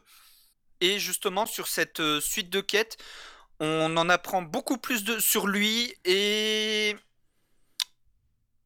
je- si vous avez le jeu, faites cette quête. Si vous n'avez pas le jeu, cherchez sur internet, vous comprendrez. Et euh, c'est très cool de ta part quand même de, de- de rendre hommage à Tonton Johnny. Parce qu'il est parti cette année, euh, Tonton Johnny. Hein, c'est quand même... Non, c'était pas cette année, c'était l'année dernière. Tonton Il Johnny est con C'est Tonton Johnny, pardon. Non, c'est juste avant. C'est encore l'année d'avant. Ah, c'était l'année d'avant? Merde. Voilà. Et donc, euh, du coup, après ce petit. pa- Après avoir parlé de Pancake, après avoir parlé. Et du cul, après avoir parlé de Keanu Reeves et de cul, parce qu'en plus, il y a un mode pour, pouvoir baiser avec Johnny Silverhand, ce qui fait ouvertement marrer Keanu Reeves. C'est ça qui fait marrer Keanu Reeves. Mais vous savez que des gens s'amusent euh, à modder pour pouvoir baiser avec vous Yes Et à côté, Carrie Ann Moss qui joue Trinity, qui regarde, qui est en mode. Je sais pas si je dois être fasciné par la connerie des joueurs ou si je dois être effrayé. Les deux. Sa- sachant Les qu'elle a doublé Liara Sony dans Mass Effect. Vous savez, la romance avec qui tout le monde a baisé. Moi, tout ce que je me- Non tout ce que je vois dans cette interview, c'est que Keanu Reeves se fout de la gueule des NFT, donc rien que pour ça, il est vraiment monté encore plus dans Best Boy of, euh, of the Year. Of the Internet. of the Et Internet. donc, euh, toi, du coup, tu vas pas nous parler d'un jeu, mais d'un compositeur. Oui, alors, Buda s'est autorisé une trichouille. Alors, je m'en autorise une aussi. Je vous ai parlé de Pancake, qui a pour moi été ma grosse découverte cette année. Euh, et bah, il fallait quand même que je récompense son compositeur. Donc, c'est Pantadrangle, qui est un compositeur français qui habite en. Enfin, qui est francophone, qui habite en Espagne. Euh, N'oublions pas que je lui ai envoyé un MP en anglais, alors que je savais pas qu'il parlait français. Et avec mon anglais à deux balles. Mais voilà, bref, c'était rigolo. Euh, ah t'as vu, hein, franchement. euh, Allez, salut, ceux qui vont crever te saluent. Euh, qui a fait d'excellentes musiques, qui a travaillé du coup sur l'intégralité des jeux de Pancake, euh, en livrant à chaque fois une bande son qui est formidable et qui est maintenant disponible sur Bandcamp. Donc n'hésitez pas à aller l'écouter si vous, si vous n'avez pas joué au jeu. Et euh, qui est à chaque fois ultra groovy, qui est, qui est de la très très bonne chiptunes, du rock, et qui surtout qui est à chaque fois dans des genres différents. Et il a aussi fait la composition pour un jeu que j'ai aimé, mais que j'ai pas encore terminé, mais qui s'appelle Nuclear Blaze, qui est développé par, euh, putain, je sais plus, un ancien de chez Motion Twin. Euh, comment il s'appelle, merde? Je sais plus du tout. Euh, Nuclear Blaze qui est très cool où tu joues un pompier qui doit, qui doit aller s'enf- s'enfoncer dans une base secrète de, la, oui, fond- je l'ai fait celui-là. de la fondation SCP. Euh, et bah, Inspiration. ah ouais, mais même le lui il le dit officiellement, c'est euh, la fondation. oui, ça c'est totalement inspiré de. Mais, euh, mais voilà, et il y a des chats. Et, euh, et c'est un jeu qui à la fois est très cool. hein, Je, je le case maintenant parce qu'il est très sympa et je veux quand même en parler. Parce que les graphismes sont très sympas, les effets de particules sont sublimes, le gameplay est très très correct, l'histoire est assez chouette. et surtout, le jeu a été pensé pour pouvoir être joué par le fils du développeur. Donc c'est pour ça qu'il y a des chats. Qu'il y a un mode de jeu facile où tu dois sauver des chats dans limite un niveau optionnel. Et qu'il y a eu une mise à jour pour rendre le jeu plus difficile, mais il y a une nouvelle mise à jour de contenu pour rendre le jeu plus facile avec encore plus de niveaux. Et le jeu coûte 9 euros, donc n'hésitez pas. Et la bande son qu'on va écouter tout de suite, le thème principal, euh, qui groove un max de max.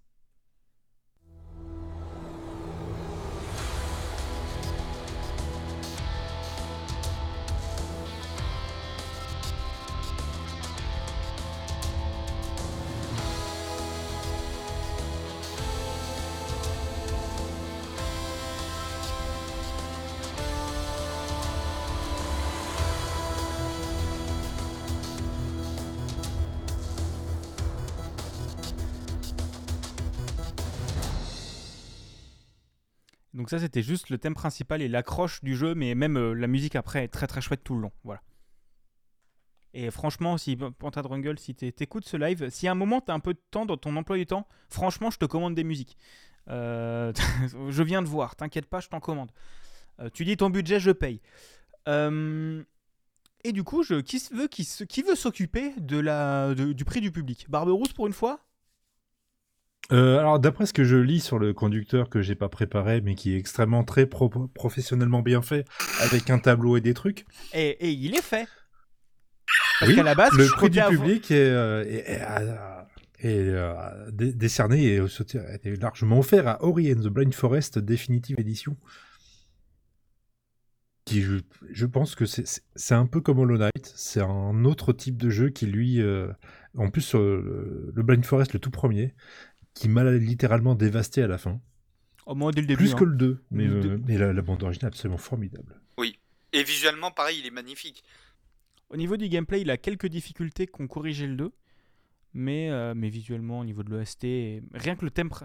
Les 5 premières minutes, j'ai pleuré.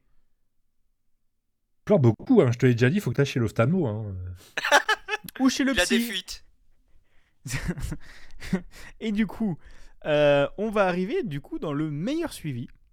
Voilà, le Kiki Patch. Qui qui Parce que bon, le suivi, ça se fait à coup de patch, comme pour arrêter de fumer. Et donc, euh, du coup, euh, du coup, Barberousse, te- ah bah toi, justement, tu vas nous parler d'un jeu où il y a beaucoup de fumée. Et, euh, Oui, alors on n'est pas. Oui, non mais oui, alors c'est-à-dire que. Euh, Bigaston euh, pourra aussi un petit peu en parler, mais pas trop parce que je. Je laisse pas les amateurs trop en parler. Euh, Fac- Factorio, un jeu sorti en 2016 par Wube Software, un studio tchèque. Eh ben, il est encore mis à jour euh, en 2021, quoi. 5-6 ans après. Il est sorti en ultra early access, même pas sur Steam, sur le, studio, sur le site du développeur. Il a mis un an et demi à arriver sur Steam. Je, l'ai acheté largement avant. Euh, c'est- du pur jeu de niche. hein. Alors attention, parce que vous, c'est vu de dessus. Vous êtes un petit personnage qui doit récupérer des matières premières pour les fabriquer en d'autres, créer des chaînes de production pour, pour créer des machines plus compliquées qui vont récupérer d'autres matières premières, etc., etc. Et au final, vous barrez de la planète. En tout cas, quand vous n'avez pas le modèle, modèle jeu comme un gros bâtard. Ce qui fait que ce genre de jeu, moi, j'ai passé 1200 heures, quoi. C'est pas grave. Et il est, il est toujours mis à jour aujourd'hui, il est toujours ultra clean, ultra propre, et puis c'est- trop bien, quoi. C'est formidable. Mais ça reste un jeu de niche. Et on Mais a eu l'occasion d'y jouer ensemble. J'ai eu l'occasion de finir le jeu avec toi. Pendant Je que dirais ça Bigaston comme ça. papillonnait, de ce que j'ai compris. Oh putain, j'avais envie de le tuer. non, je papillonnais pas, c'est pas vrai. T'as pas de preuves. Si, t'as beaucoup trop de preuves. Mais Ah, mais pourquoi il y a un truc qui marche pas là-bas? Bah, je vais y aller. Bon, bah, je vais faire en fait des trucs à la pierre de l'autre côté. Mais t- Ah Non mais t'inquiète, il m'a Non mais t'inquiète, il m'a fait la même sur Minecraft. non, ah, marre. ah, non, mais alors sur Minecraft, euh, on avait un peu torché le jeu. hein. Il nous, il, nous avait, il nous avait fait crash le serveur, cet abruti. Ah, alors non, ça, ça- t'as pas de preuves, t'as pas de preuves. Non, mais voilà. Mets la musique, puis on... mets, mets la musique et puis on passe à autre chose parce que je vais m'énerver après. Je vous ai pris la bande-annonce. Avec les trains? Oui. Parce qu'évidemment, dans le jeu, vous pouvez construire des trains, donc des, des rails un peu partout, des croisements de trains un peu partout, plein de trains en même temps à la suite. Ça devient complètement fou. Et surtout, ce qui est rigolo, c'est quand t'as des trains qui t'écrasent. Euh, la Merde. c'est parti ça. Oui, c'est ma musique ça. Non bon, mais alors, c'est pas de ma faute. voilà. Même ça, il le sabote, quoi. C'est, euh, Mais non, mais en fait, c'est que. Alors, je, je me justifie, s'il vous plaît. C'est que du coup, je dois gérer 5 trucs en même temps, à savoir le conducteur, les tweets et la musique. Donc, Laisse faire les professionnels C'est pas possible, ça Mais c'est pas possible. tuez-moi. Donc, Voilà ce que je ressens à chaque épisode. donc du coup, en Kiki Spatch, alors là c'est le moment où on en a dans le chat et on a Barberousse qui vont avoir envie de se pendre. Bah, j'ai- par- j'ai envie aussi. Hein. Alors je vais vous, je vais, je vais vous parler d'un jeu, mais c'est techniquement deux jeux puisque c'est deux jeux, euh, puisque le premier a été intégré dans le deuxième jeu. Il s'agit de Total War, de la saga Total War Warhammer, un jeu de stratégie développé par Creative Assembly et édité par Sega, se déroulant dans l'univers de Warhammer Fantasy Battle, où du coup c'est euh, la guerre dans le vieux monde. Le 2 a eu une tétrachier de patch en 2021, alors que les mecs développaient le 3 en parallèle avec euh, les refontes de plusieurs factions, des nouveaux seigneurs de guerre chacun avec leur gameplay propre, leur propre musique, leur propre ambiance visuelle, des nouvelles zones, des nouvelles villes. Et du coup, euh, le thème musical qu'on va passer, ça va être celui d'une faction qui n'est pas sortie euh, cette année, mais qui est tout simplement un des meilleurs thèmes musicaux du jeu, le thème de la côte vampire, que j'appelle affectueusement les vampires des Caraïbes.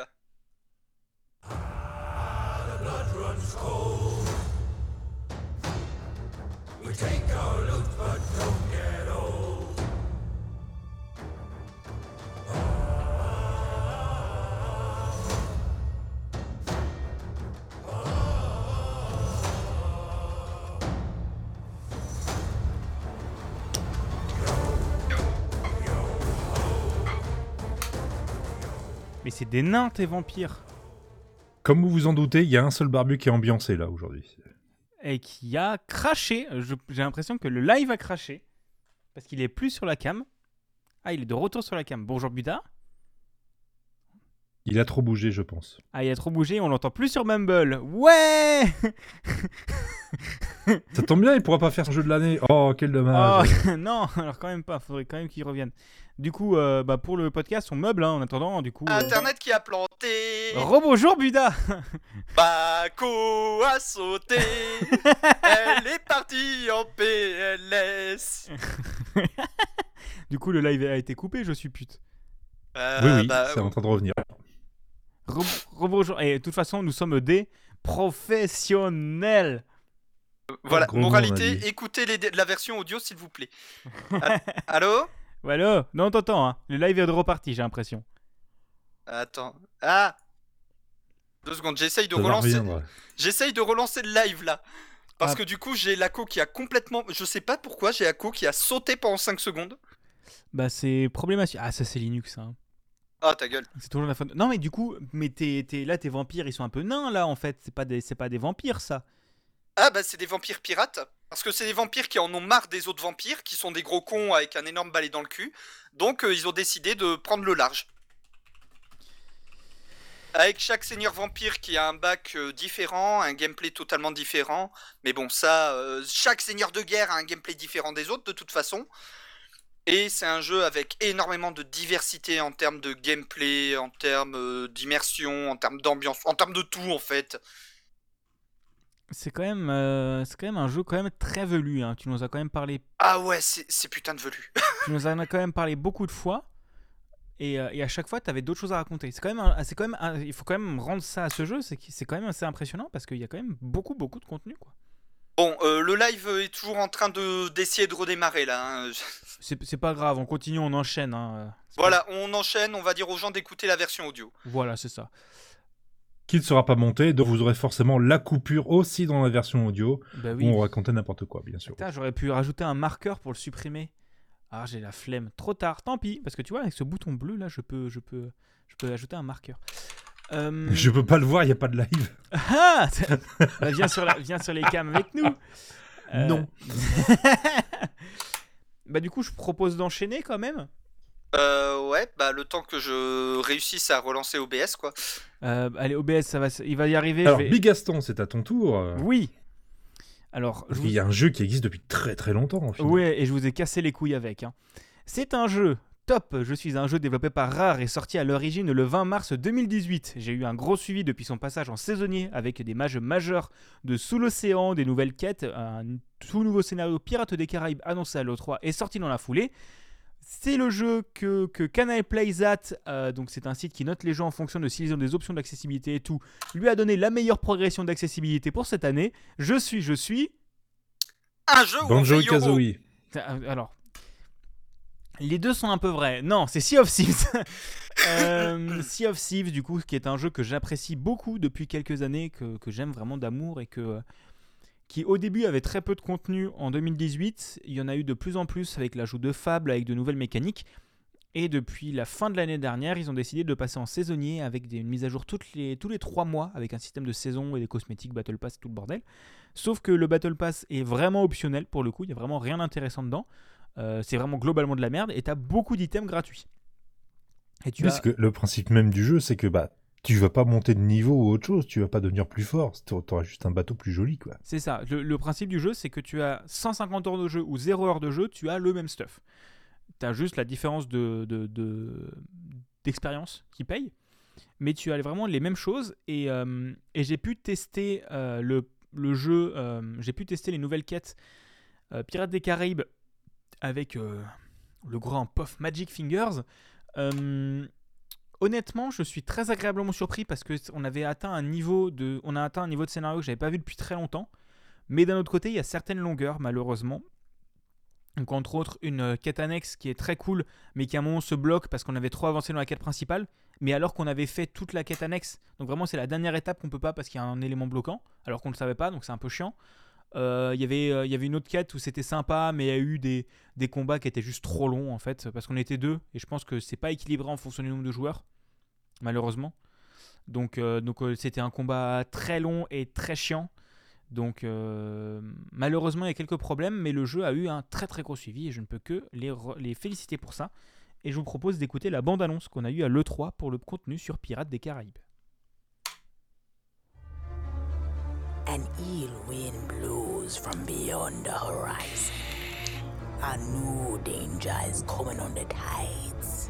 And the one who might stop this ruin, trapped for all forever in the sea of the damned.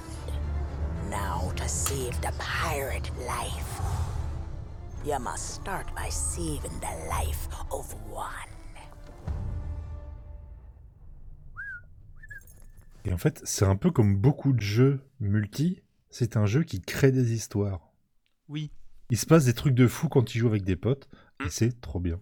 Et c'est... euh, bah, je peux j'ai le temps de raconter une anecdote ou pas? Oui, alors Ah, j'ai juste deux trucs à dire. Premièrement, la putain de transition qu'on a pu faire avec euh, mon passage euh, sur les pirates vampires de Warhammer. Oui. pour passer sur Sea of Thieves, où on a des pirates squelettes. Donc ça reste dans le thème des pirates morts-vivants.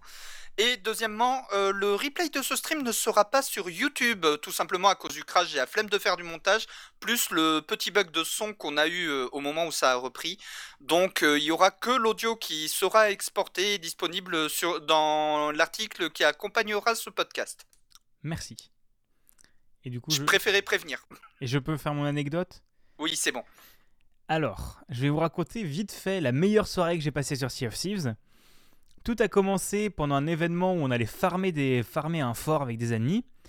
On monte, on arrive, il y a déjà un bateau. Donc là, c'est dommage. On, dé- on décide de pas être des fils de pute et de pas les attaquer. Donc on va discuter avec eux, on leur gueule dessus au mégaphone. Ils montent sur nos bateaux, ils tombent sur mon singe, qui à ce moment-là s'appelle Philippe Poutou. Euh, mon, singe s'appelle Philippe Poutou et j'ai Jean Lassalle qui est mon chien, je crois, donc un truc comme ça, donc tout va bien. Euh, bon, j'ai Zagreus comme chat. Bref, j'ai mis un peu d'argent dans le jeu. Et euh, du coup, euh, on finit par être en alliance avec ce bateau-là, parce que c'est rigolo, on se rend compte que c'est aussi des Français. Sauf que eux, ils étaient déjà en alliance avec un autre bateau, qui s'est barré à l'autre bout de la map, et qui a fait des alliances avec d'autres bateaux. Pour le contexte, il peut y avoir 6 bateaux sur le serveur. On était une alliance de 6 bateaux. Autant dire que je me suis jamais autant fait de thunes parce que tu as un pourcentage des ventes des bateaux de l'Alliance.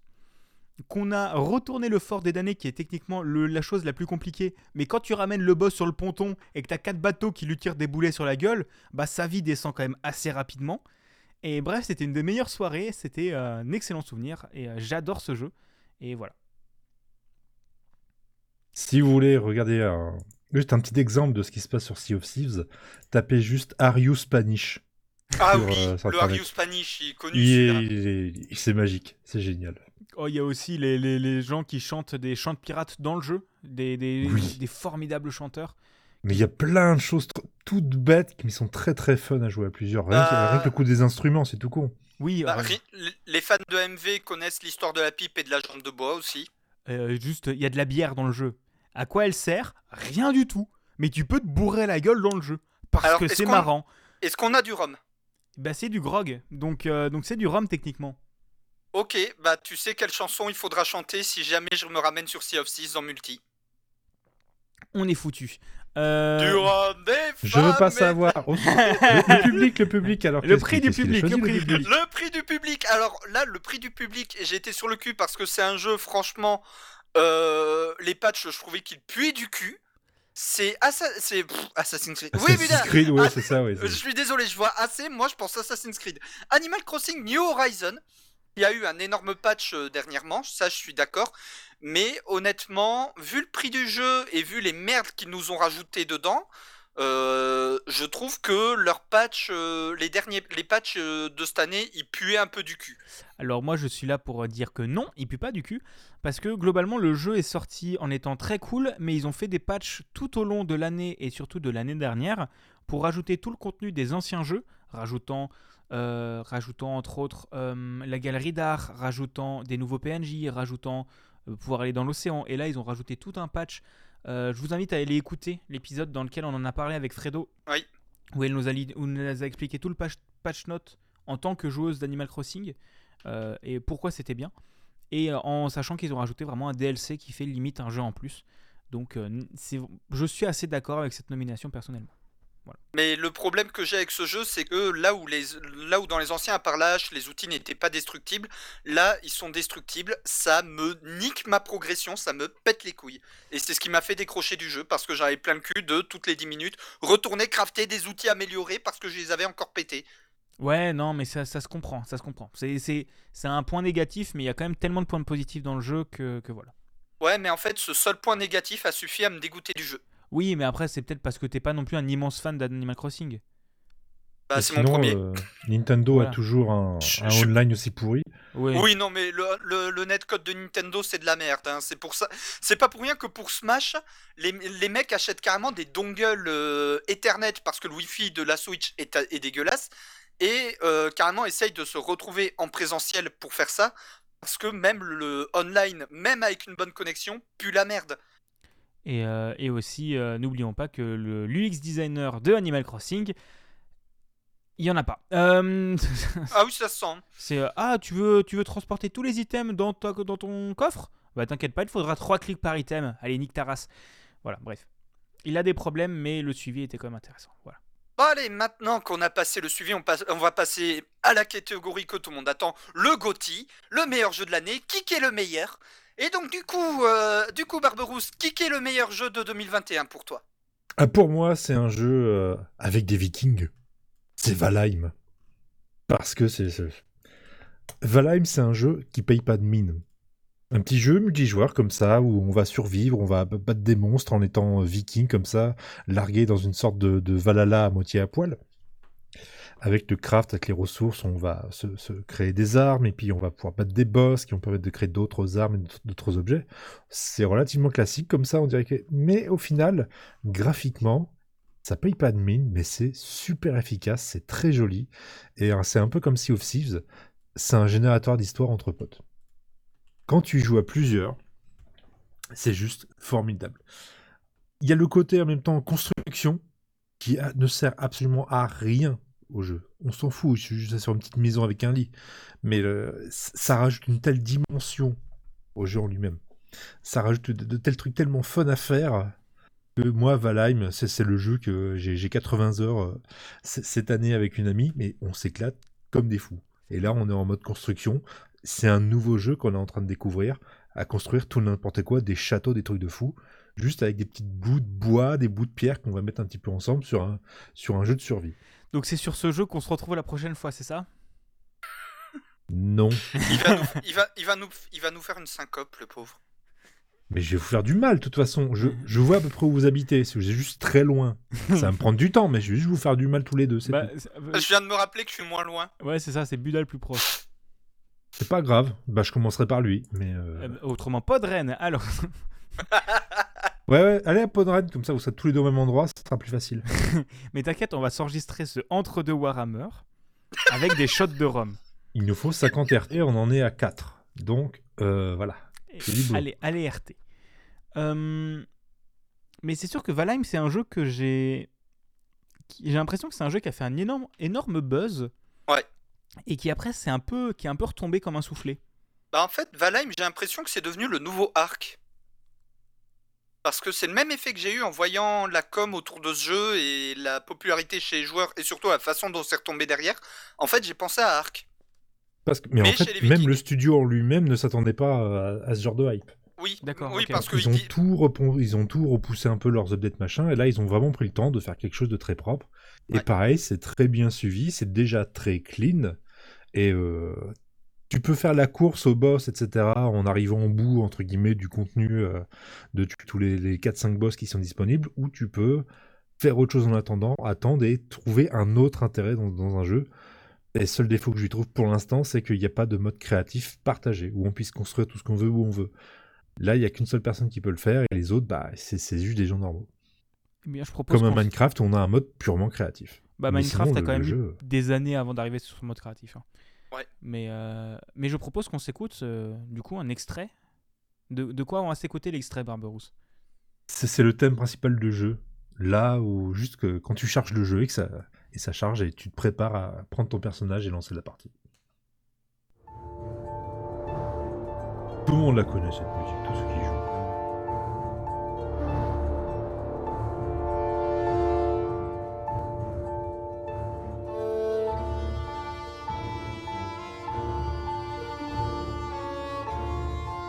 C'est quand même un des rares jeux qui a implémenté un truc très important. Quand vous coupez des arbres, vous restez pas en dessous. Ah, Parce que sinon tu meurs? Sinon tu meurs, ou alors tes potes meurent. Tu préviens que tu vas couper un arbre qui va tomber. Mais, C'est très Bah, con. C'est un tu- tout tu- petit bout de gameplay, mais c'est génial. mais c'est bah, tu fais comme IRL, tu gueules Timber. Voilà. Mais t'es pas, t'es dans un jeu en 3D, c'est, c'est, c'est différent. mais, mais, Mais c'est un générateur d'histoire. mais c'est ouais, c'est ça, c'est ce que j'allais dire. C'est le genre de ça, c'est le genre de mini mécanique qui te rajoute des histoires. C'est comme dans on, parlait de Sea of Thieves, c'est comme le grog dans Sea of Thieves et les instruments. Ça sert à rien, mais c'est indispensable. C'est les, arbres qui tombent, oui, c'est indispensable au gameplay, mais les arbres qui tombent et qui font des dégâts, qui plus con, c'est quand tu as une forêt dense, c'est que non seulement ton arbre tombe, il va tuer ton pote, mais un arbre qui tombe va, faire, va créer des dégâts sur d'autres arbres, qui eux-mêmes vont créer des dégâts sur d'autres arbres en tombant, etc. Et tu défourailles la moitié d'une forêt avec tous les strums qui étaient dedans en moins de deux minutes sans t'en être rendu compte.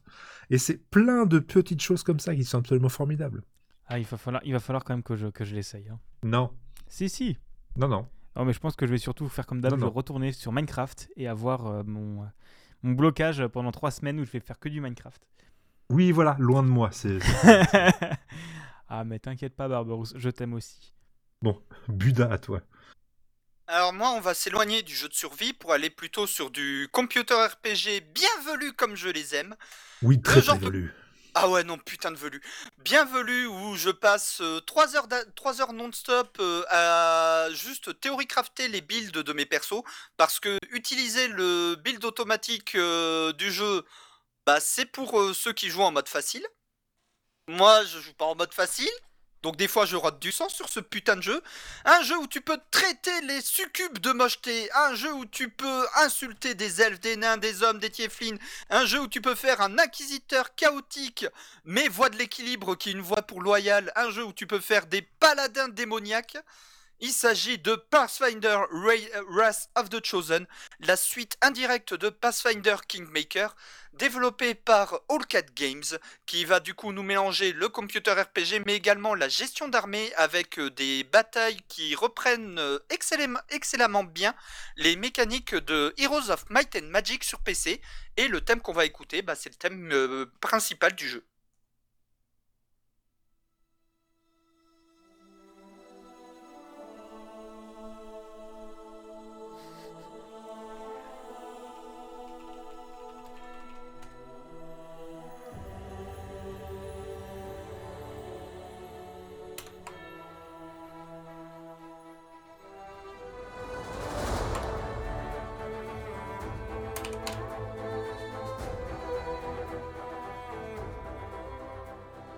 C'est quand même très épique, hein, je trouve. hein. Ah, ça, c'est très épique, mais en même temps, avec ce genre de jeu, t'es obligé d'avoir de l'épicness puisque tu pars carrément en croisade contre euh, des démons. T'es carrément le chef de la croisade, en fait. Donc t'es obligé d'avoir de l'épicness. Et en plus, point intéressant avec ce jeu que j'ai oublié de citer, là où la plupart des computers RPG c'est soit que du temps réel, soit que du tour par tour pour les combats, ici en fait vous avez le choix. Et vous pouvez même alterner en milieu de, combat entre du temps réel et du tour par tour. À titre perso, je préfère y jouer au tour par tour parce que bah, je, préfère vraiment prendre le temps de réfléchir à mes coups. Mais euh, si vous préférez un gameplay un peu comme les premiers Baldur's Gate, vous pouvez y jouer en temps réel sans aucun souci, ça tourne très bien. Eh bien, merci pour toutes ces précisions, mon très cher Buda. Et donc, euh, du coup, Bigaston, tu vas nous parler d'un jeu dont toi aussi tu as pas mal parlé euh, en podcast euh, quand tu suivais les trailers, puis quand le jeu est sorti. Alors, quand je suivais les trailers, pas tant que ça, parce que ça fait aussi partie des jeux que j'ai chopé au vol. Quand il y a les premiers trailers qui sont sortis, j'en avais strictement rien à foutre, parce que c'est pas un studio que je suivais plus que ça. Maintenant, je les suis beaucoup parce que j'aime vraiment leur jeu, mais c'est pas un studio que je suivais plus que ça, parce que je trouvais. Enfin, j'en avais jamais entendu parler, à, à vrai dire. Bah, Dishonored. Ouais, mais pareil, moi, ça, ça Prey Bah, par- Prey, j'en avais entendu parler, mais c'était passé loin, parce que je m'en foutais, quoi. Mm.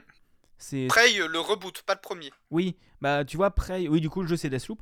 Euh, Prey, c'est le jeu- c'est un jeu d'horreur, donc euh, moi j'aime pas les jeux d'horreur, donc j'ai pas suivi. Mais euh, donc voilà, c'est Deathloop. Euh, j'ai sauté au vol dans le jeu quand il y a la dernière bande-annonce qui est sortie et que j'ai vu du gameplay sur la chaîne de Exerve et de et que toujours Thomas en a beaucoup parlé sur sa chaîne YouTube. Et je me suis dit ah putain, ça a l'air pas mal en vrai. Hein.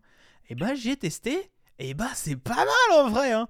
C'est euh, du coup c'est un immersive sim développé, développé par Arkane Lyon, euh, donc qui ont fait Regardez dit- Arkane. regardez Arkane, euh, c'est qui ont fait entre autres Dishonored et Prey, et c'est vraiment un jeu à fais ce que tu veux.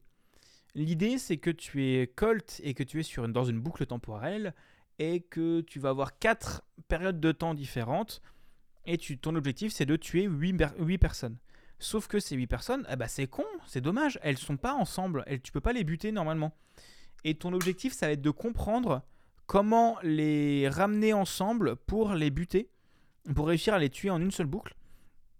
en sachant que tu as 72 manières de tuer les ennemis, que tu peux, euh, tu apprends, euh, par exemple, euh, bah, qu'un ennemi aime la bière. Donc si tu coupes la bière à un endroit, il va aller à un endroit pour le chercher, sauf que c'est un endroit à part que tu peux le buter. C'est limite Hitman le truc. Sauf que c'est un gameplay FPS ultra efficace. J'y ai joué sur PlayStation 5, c'est une merveille. La bande son est top, les dialogues sont top, les doublages sont top, l'histoire est top, euh, les graphismes sont top. Et même il y a un truc, à un moment tu fais péter quelque chose qui est censé péter le soir, bah si tu es dans une autre zone et que tu regardes dans la direction, bah tu vois dans le décor que ça pète au bon moment. Et ça, tout ça c'est con, mais je trouve ça bien foutu et formidablement bien foutu. Et, euh, et euh, pour quand même lui donner des défauts, j'ai trouvé que le principe, en fait, tu as un autre personnage qui s'appelle Johanna qui vient te chasser, qui est joué par un autre joueur. Eh bien, j'ai trouvé que j'en ai eu un peu trop. Je m'en suis bouffé, genre, vraiment, à un moment, j'ai joué, quand j'arrivais vers la fin du jeu, j'ai joué 3 heures, bah, je me la suis topé à chaque fois que je rentrais dans une zone. Et au bout d'un moment, ça fait, ça fait chier quand tu veux juste avancer tranquille.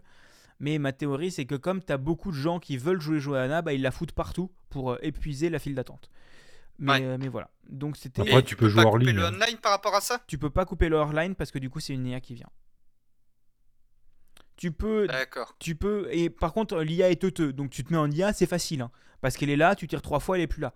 Mais j'ai fini par me mettre en, hors- en parce que quand tu es en train de faire une boucle très bien pour arriver à faire ce que tu veux et avancer dans l'histoire, et que à la troisième ou quatrième étape, tu as une, une Johanna qui a genre 50 heures de plus que toi, euh, qui connaît toutes les strats, toute la map par cœur et qui te retourne, bah c'est chiant. Ouais. C'est juste chiant. Donc là, à ce moment-là, euh, l'IA un peu teuteux, euh, c'est c'est mieux. Mais encore une fois, je me dis que s'ils suppriment la mécanique, ça serait dommage. Parce que la mécanique est bonne, l'idée est bonne. Mais c'est juste qu'il y en a un peu trop. Et genre, quitte à un moment où j'avais vraiment, à chaque fois que j'entrais dans une zone, j'avais la tension de me dire Putain, j'espère qu'elle est pas là. Et j'étais vraiment angoissé à l'idée qu'elle vienne. Mais c'est raccord avec le, le- le- le principe du jeu. hein. Ah oui, oui, bien sûr, bien sûr. C'est pas, pas hors scénario, c'est vraiment très raccord. Et, euh, et, et c'est vraiment, ça marche vraiment bien. Et j'ai testé en, de jouer Johanna, c'est fun. C'est fun d'aller détruire quelqu'un. Mais, euh, mais ouais, disons que j'ai vraiment, à un moment, j'ai vraiment monté des niveaux de. En fait, tu as, des atouts qui te permettent d'avoir euh, du genre de la téléportation, invisibilité et tout ça. Et en fait, techniquement, tu es censé tuer plusieurs fois le même visionnaire pour améliorer cet atout. Sauf que Johanna te drop aussi des atouts. Bah, j'ai monté Mm. tous mes atouts comme ça. Parce que bah, Johanna popait une fois sur deux, donc j'ai jamais eu à retuer deux, deux fois le même visionnaire. quoi. Donc c'est un peu se tirer une balle dans la jambe. Mais autrement, le jeu est très très cool. Voilà. Et je propose qu'on s'écoute euh, le début de la bande-annonce, qui est... La musique est vraiment cool, je l'écoute en boucle depuis, ça la musique s'appelle Pitch Black, et c'est groovy de ouf parce que le jeu est dans les années 60, se passe dans les années 60, et euh, la bande-annonce est très très chouette, je vous laisse écouter ça. Cette île est comme un vieux disque rayé qui répète sans cesse de profiter de la journée. Tout le monde a choisi d'être ici, Cole.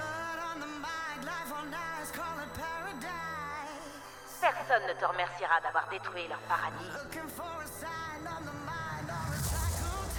Alors c'est à moi d'en finir. Pour tout le monde.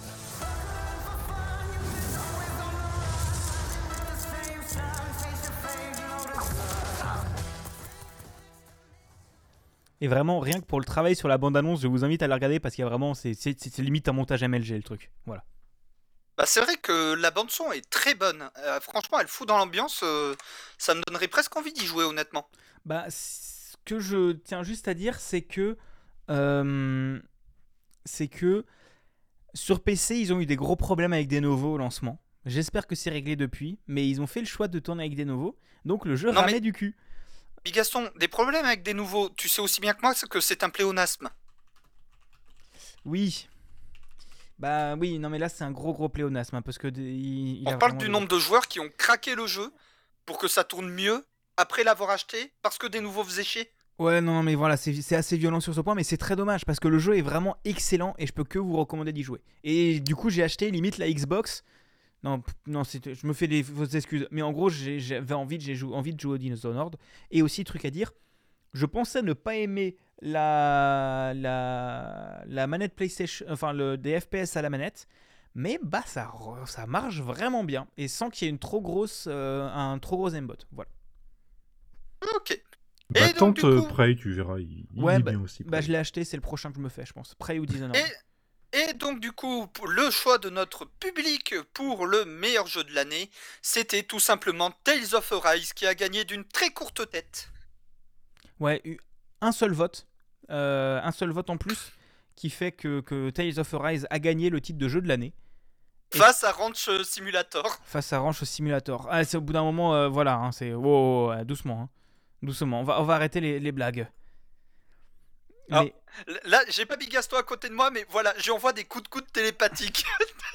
Il y avait un vote d'avance, hein, il y avait un vote d'avance. Tales of Arise a fait 55%. Ranch Simulator a fait 45%. Tales of Arise gagné. voilà. Si vous pas d'accord, KGB, FSB, t'es mort.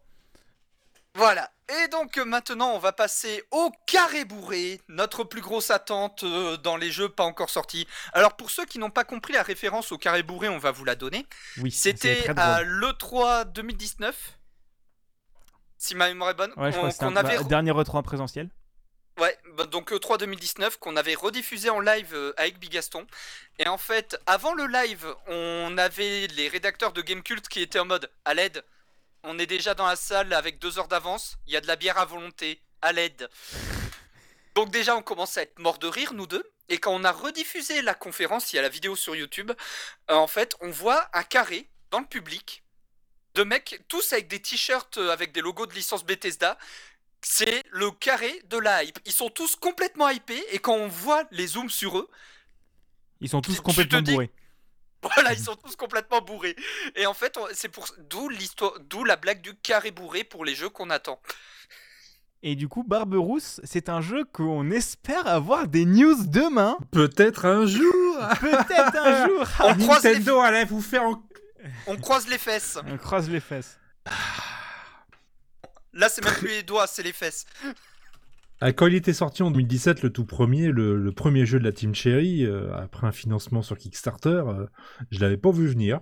J'en ai vaguement entendu parler après, et puis une fois que je me suis mis dedans, ça fait Ah, ah, mais c'est tellement bien Hollow Knight, voilà.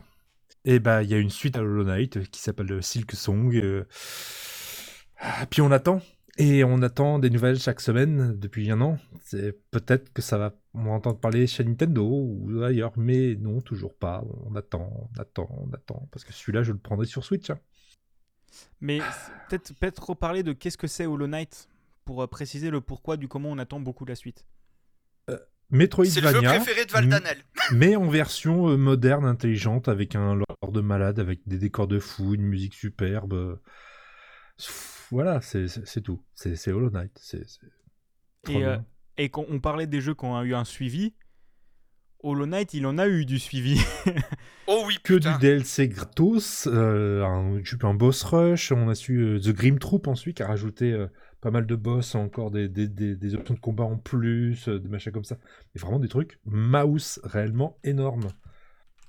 Et alors là, franchement, euh, j'attends la suite. Parce qu'on va pas avoir le même personnage. on va jouer Ce sera plus le. On, on va pas dire c'est qui s'appelle Silk Song. Euh, comment elle s'appelle? C'est Hornet. C'est Hornet, Oui. voilà. On va pas Donc dire qui avec un c'est gameplay Hornet. beaucoup plus aérien, beaucoup plus. euh, beaucoup mieux ficelé, ouais. On va, on va rester dans cet univers euh, insecte, un peu grouillant, euh, un peu euh, peuple de l'herbe tout petit quelque part, et ça, va- ça va être tellement bien.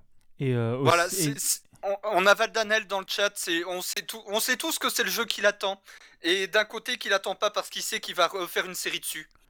Mais aussi le truc à savoir, c'est que par Après avoir fait sur Hollow Knight. Peut-être. Mais euh, aussi à savoir, du coup, c'est que Silk Song, ça fait un moment qu'il est annoncé. Enfin, à la base, c'était censé être un DLC du premier jeu, Ouais. qu'ils ont battu dans un stretch goal du Kickstarter. Sauf qu'ils se sont dit, oh, on a, on a suffisamment de thunes, vas-y, on fait une suite. Euh, qui a été annoncée il y a un an et demi, deux ans, Oh, facilement deux ans. Hein. Barberousse Je sais même plus quand. euh, Il y a longtemps. Il y a longtemps, ouais. il y a longtemps. Et, euh, et on a revu cette année, ils ont fait la couverture de Edge, je crois, du magazine britannique Edge, en disant bah, il y aura rien à l'E3. Donc ils font la couverture de Edge pour dire il y a rien à l'E3. Et il y a eu, je crois, des leaks comme quoi il y aurait des infos à la fin de l'année. J'ai Ah bah ça se trouve, ça va être demain. J'ai cru entendre, euh, voilà. Et c'est possible que ça passe chez Nintendo parce que Nintendo ont quand même beaucoup mis en avant Hollow Knight et je pense qu'il s'est extrêmement bien vendu sur Switch. Et que c'est un- c'est con, mais c'est un jeu parfait pour la Switch. Ouais. en Oui. portable, c'est trop bien. Et, euh, Et, et puis la bande originale de Christopher Harkin qui est juste pff, à tomber par terre. Et on va se l'écouter d'ailleurs.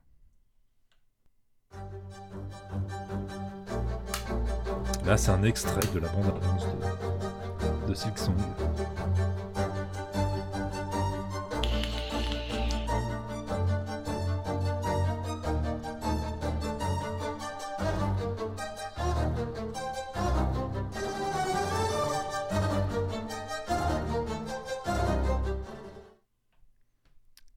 Voilà. Ça va être trop bien. Oui, Si va. ma mémoire est bonne, on en a entendu parler pour la première fois avant le Covid. hein.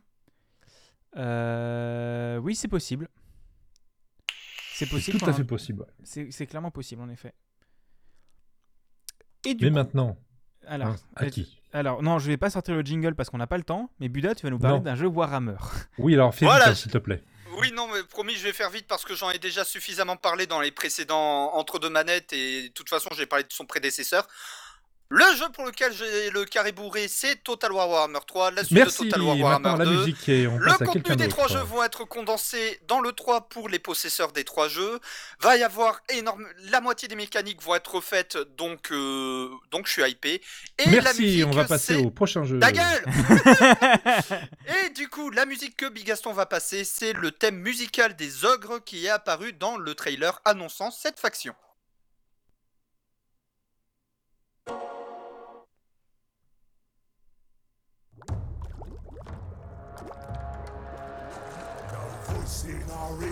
The more we race the sound of its tone. We'll thunder and feast on any man, any beast. Doesn't matter, we'll snack on them all. The stragglers we did consume are dropped in our sacrifice too. Et on, peut aussi dire que du coup, il y a eu des infos il y a pas longtemps sur le, sur le jeu, qu'on en a parlé dans le dernier épisode d'Entre deux manettes, et que ça a l'air d'être quand même quelque chose, un jeu qui, je pense, tu vas passer beaucoup d'heures dessus. Oui, oui, beaucoup, c'est un euphémisme, surtout que juste avant l'enregistrement de ce podcast, j'ouvre j'ouvre YouTube et là je vois nouveau trailer à carte de campagne. Donc euh, il y a donc il y a deux énergumènes qui m'ont fait bon vas-y Buda va mater le trailer mouille ton pantalon change de pantalon et après tu reviens Mets un pantalon blanc et reviens après. Mais euh, oui, pardon, on, te vanne là-dessus, hein, mais, euh, c'est vrai que c'est un jeu qui est quand même assez impressionnant et que, Warhammer a quand même un lore très, euh, très spécial, quoi.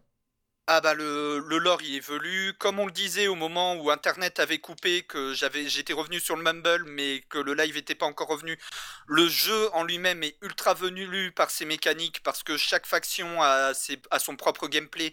Donc quand tu es habitué à jouer une faction, je vais dire au pif, les elfes, euh, et que tu veux essayer les orques, en fait, tu dois réapprendre les deux tiers du jeu parce que les mécaniques ont rien à voir. Et c'est comme ça avec toutes les factions. Et même des fois au sein de la même faction, entre deux chefs de guerre, c'est pas tout, c'est pas du tout le même gameplay. Donc euh, ouais, le jeu, en fait, c'est pas un jeu, c'est euh, 136 jeux en un. C'est c'est- c'est assez spécial comme jeu. Je pense que je le testerai un coup. Et je vous Bah, en quand tu passeras, quand- Ouais. tu passeras à la maison, tu testeras, comme ça, tu t'économiseras euh, le prix de trois jeux plus les, plus tous les DLC. Ouais, on fera ça. Je passerai un coup à la maison et on fera un stream de. de- Parce que de- pour avoir tout le contenu, ben, on- pour avoir tout le contenu, il faut avoir les trois jeux sur la même plateforme plus tous les DLC. Ouais, non, j'ai pas autant d'argent à foutre ça, que ça. C'est pour ça que je le fais au fur et à mesure. Mais euh, ouais, c'est un, c'est un bon jeu.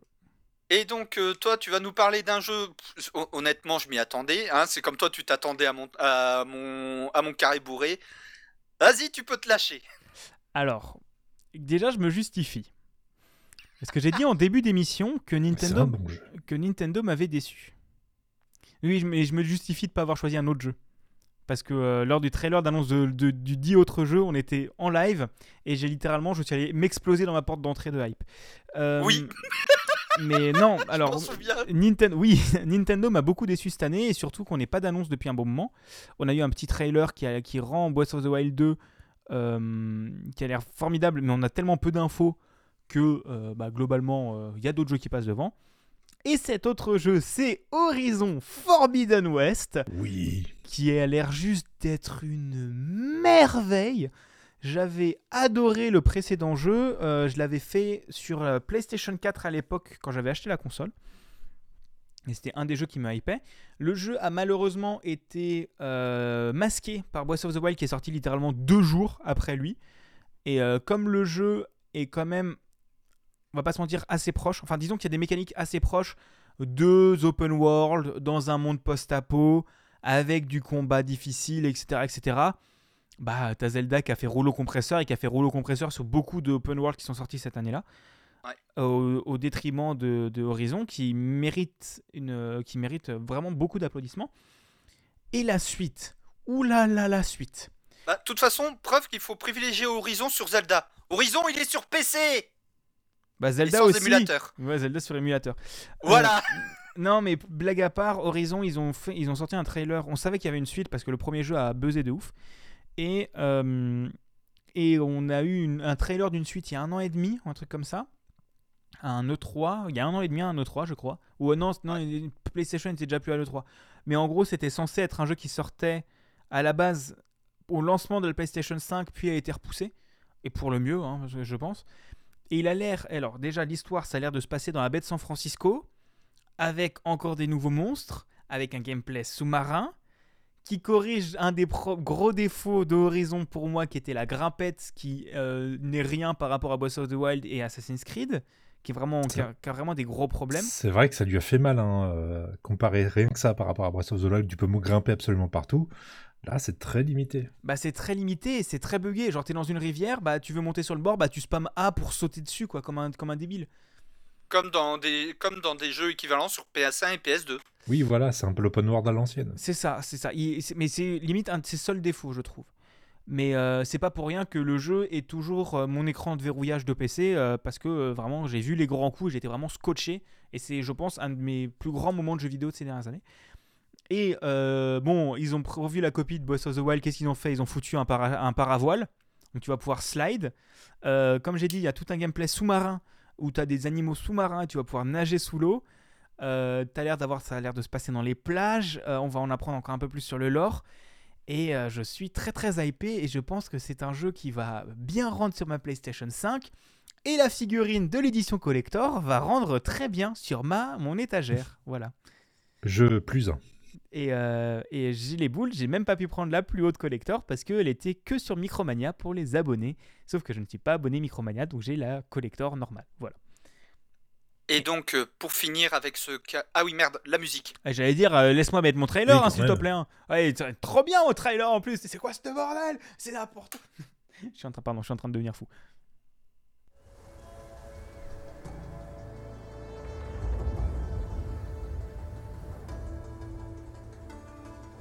The old ones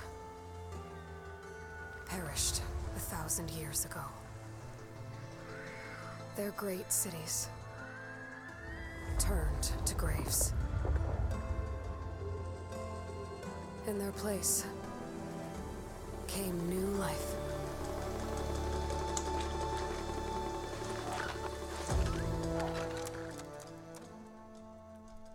Et euh, aussi, je, ouais, du coup, l'histoire qui est quand même euh, assez impressionnante parce que tu, tu essaies de comprendre qu'est-ce qu'il a pu arriver à Horizon. Et voilà. Attention, tu spoil pas. Non, je ne dirais rien du tout. Mais c'est vraiment une putain de merveille. Et euh, jouez-y, même si vous n'avez pas de play, jouez-y sur PC. Mais c'est euh, c'est- voilà, c'est une putain de merveille. Voilà. Et donc, euh, pour finir avec le carré bourré, le jeu que le plus attendu par le public, c'est tout simplement Breath of the Wild 2. Oui. qui, Je euh, peux que voilà. valider, hein, franchement. Honnêtement, vu le jeu, je pense que ça va être une putain de merveille. Je sais pas comment il va rendre sur Switch, mais ça a l'air d'être une putain de merveille et j'espère qu'il sortira cette année. Enfin l'année On prochaine. verra. Mais on verra. Oui, bon, en 2022, quoi. Ah, on verra bien, hein. Bah, c'est le truc, c'est- c'est vraiment, je prie pour Guerilla qui sorte pas le. Alors, euh, Horizon, j'ai pas dit, il sort le 18 février. Imagine Zelda Breath of the Wild 2 sort le 20 février. Oh putain. Il se retape Breath of the Wild 2 deux jours après.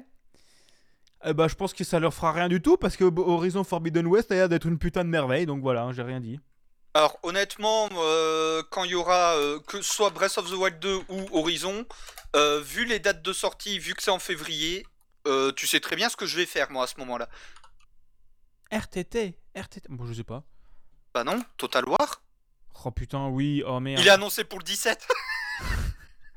Moi je serais, moi je serais en mode ouais, je suis hypé par Horizon, c'est trop bien. Buda, ouais, je suis hypé par Warhammer, c'est trop bien. Déjà- Voilà, les deux gros sacs. Les deux gros sacs, j'annonce le titre. Tu voudras venir avec nous, Barberousse? Non, non, ça ferait trois gros sacs, ça fait un peu beaucoup en même temps, hein, on, on va éviter. J'ai quand même une crainte pour euh, Breath of the Wild 2, c'est que ils nous fassent pas euh, un- une copie euh, du premier euh, juste en mode dark. Faut qu'il y ait un petit, un petit truc de plus. On avait eu euh, Ocarina of Time et Majora's Mask. Qui était totalement différent, beaucoup plus dark, et c'était vraiment sa grosse, euh, Alors, sa grosse j'ai originalité. Ça a l'air un peu plus dark avec, euh, avec Zelda, mais faut, faut voir. Alors, de ce que j'ai compris avec le, le seul trailer qu'on a eu jusqu'à maintenant, c'est que Hyrule euh, va, va être transformé en fait. Va y avoir de gros changements dans la map. Donc, ça se trouve, ça se passera sur la même map, mais qui sera totalement remodelé. Et oui, oui, c'est aussi à préciser, c'est que ce sera, ils l'ont dit, ce sera la même map. Ce sera le même Mais- monde.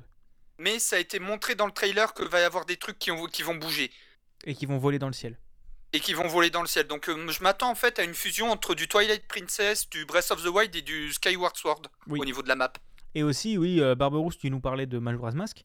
Majora's Mask est sorti juste après Ocarina of Time en profitant du même moteur. Et euh, c'est pas une Oui, avec un dé- temps de développement extrêmement court. euh, Le crunch, le crunch, mais, euh, mais qui reste quand même un très bon jeu. Et limite un des meilleurs Zelda, je trouve. Je préfère Ocarina of à Majora's Mask à Ocarina of Time. Il est, il est, je dirais qu'il est beaucoup trop à part. Mais Oui. ouais, c'est vraiment un très bon Zelda. Oui. Mais ça a l'air d'être une putain de merveille et pouvoir s'élancer depuis les, les- Bon, je vais crever, hein, j'annonce, moi je pose des RTT. Hein. Euh, rien à foutre. Moi, non, mais t'as pas de congé, Jules. T'inquiète, sans solde, je suis pas là. Non, mais moi, ça va être ça pour Total War Warhammer 3. hein. Abandon de poste, rien à foutre. Bah, Buda, t'es Buda, t'es où? Euh, on, a des... on a des serveurs qui sont down. Ta gueule, je suis en train de buter le chaos Encore une fois. Ces hommes sont dangereux. hein. Ne- N'oubliez pas. Mais euh, du coup, on arrive à la fin de cette cérémonie hein, et euh, on est que à deux heures, donc ça va pour le moment. Et on avait dit qu'on ferait court. On a dit qu'on serait court. Euh, Qu'est-ce que vous avez Qu'est-ce que vous a- Comment espérez-vous que va se passer l'année prochaine? Est-ce que pour vous il va y avoir des révolutions dans le monde du jeu vidéo à part votre carré bourré? Ou est-ce que vous pensez que ça va être une année un peu comme celle-là? Et quelles sont vos, vos attentes surtout? Plus globales. Qu'on ait enfin des DLC pour Cyberquepon. Qui finissent, déjà Cyberpunk sans tuer complètement leurs développeurs et toute, toute la QA peut-être? Alors honnêtement, ils l'ont quasiment fini là parce que j'y ai rejoué récemment. Et euh, autant à la sortie, bon moi j'ai pas eu trop de bugs malgré tout parce que j'étais sur la version PC sur une machine euh, qui le faisait tourner en ultra. Sans souci, donc euh, sans tousser. Donc euh, j'ai eu quand même quelques bugs, mais pas tant que ça comparé aux versions console. J'espère le patch next-gen pour les consoleux, le fait qu'il soit réparé pour les consoleux, et pour les PCistes, ben tout simplement des DLC qui prolongent le scénar parce que le scénar, je suis désolé, l'histoire principale est trop courte et euh, le toutes les les 80% des quêtes secondaires, c'est des quêtes FedEx. Rajoutez du lore, rajoutez de la profondeur dans votre scénar. Il y a tout le potentiel là. Ils ont ils l'ont montré avec Witcher. Il y a deux trois quêtes secondes, il y a deux trois suites de quêtes secondaires où ils ont montré qu'ils pouvaient. Et là, c'est. euh, Alors moi, c'est même pas 10% des quêtes qui sont intéressantes, quoi. Du coup, moi, je pensais plus à des attentes générales, pas forcément sur un jeu en particulier, mais merci Buda. Ah bah Non, sinon si- tu non, veux sinon, partir attends. sur euh, peut-être la deuxième vie de Bethesda Maintenant qu'ils ont été rachetés par Microsoft, est-ce qu'ils vont pouvoir enfin sortir des jeux moins pétés qu'avant? Parce qu'on attend Starfield en 2022. Starfield, et on attend des news sur Elder Scrolls news. 6. Exactement. Est-ce qu'ils vont nous faire encore le, le coup du, du vieux moteur tout pourri qui traîne euh, depuis, depuis Ah, c'est 10 bon. ans euh, pff, non, ça suffit. C'est bon, le moteur d'Oblivion, on se l'est traîné 5 ans. Le moteur de Morrowind, on se l'est tapé 5 ans. Là, le moteur de Skyrim, ça fait, ouais, bah, comme t'as dit, 10 ans qu'on se le traîne. Enfin, pff, Starfield merde. va être le début du premier moteur, ils vont, ils vont essuyer les plats travettes, truc, tout ça, bah, on va voir. Et peut-être que enfin Rockstar va se prendre vraiment la méga tatane dans la gueule avec leur. euh, Peut-être que l'industrie en général va un peu se calmer sur les remakes euh, à l'arrache. euh. Ah mais ça commence déjà, hein. ça, parce que là je vois de plus en plus de joueurs qui gueulent dessus et beaucoup de plus en plus de gros créateurs de contenu international qui gueulent en mode arrêtez avec les remasters, faites des nouveaux jeux. Parce que là, parce que là les vieux jeux modés sont mieux foutus que les remasters qui sont pétés du cul.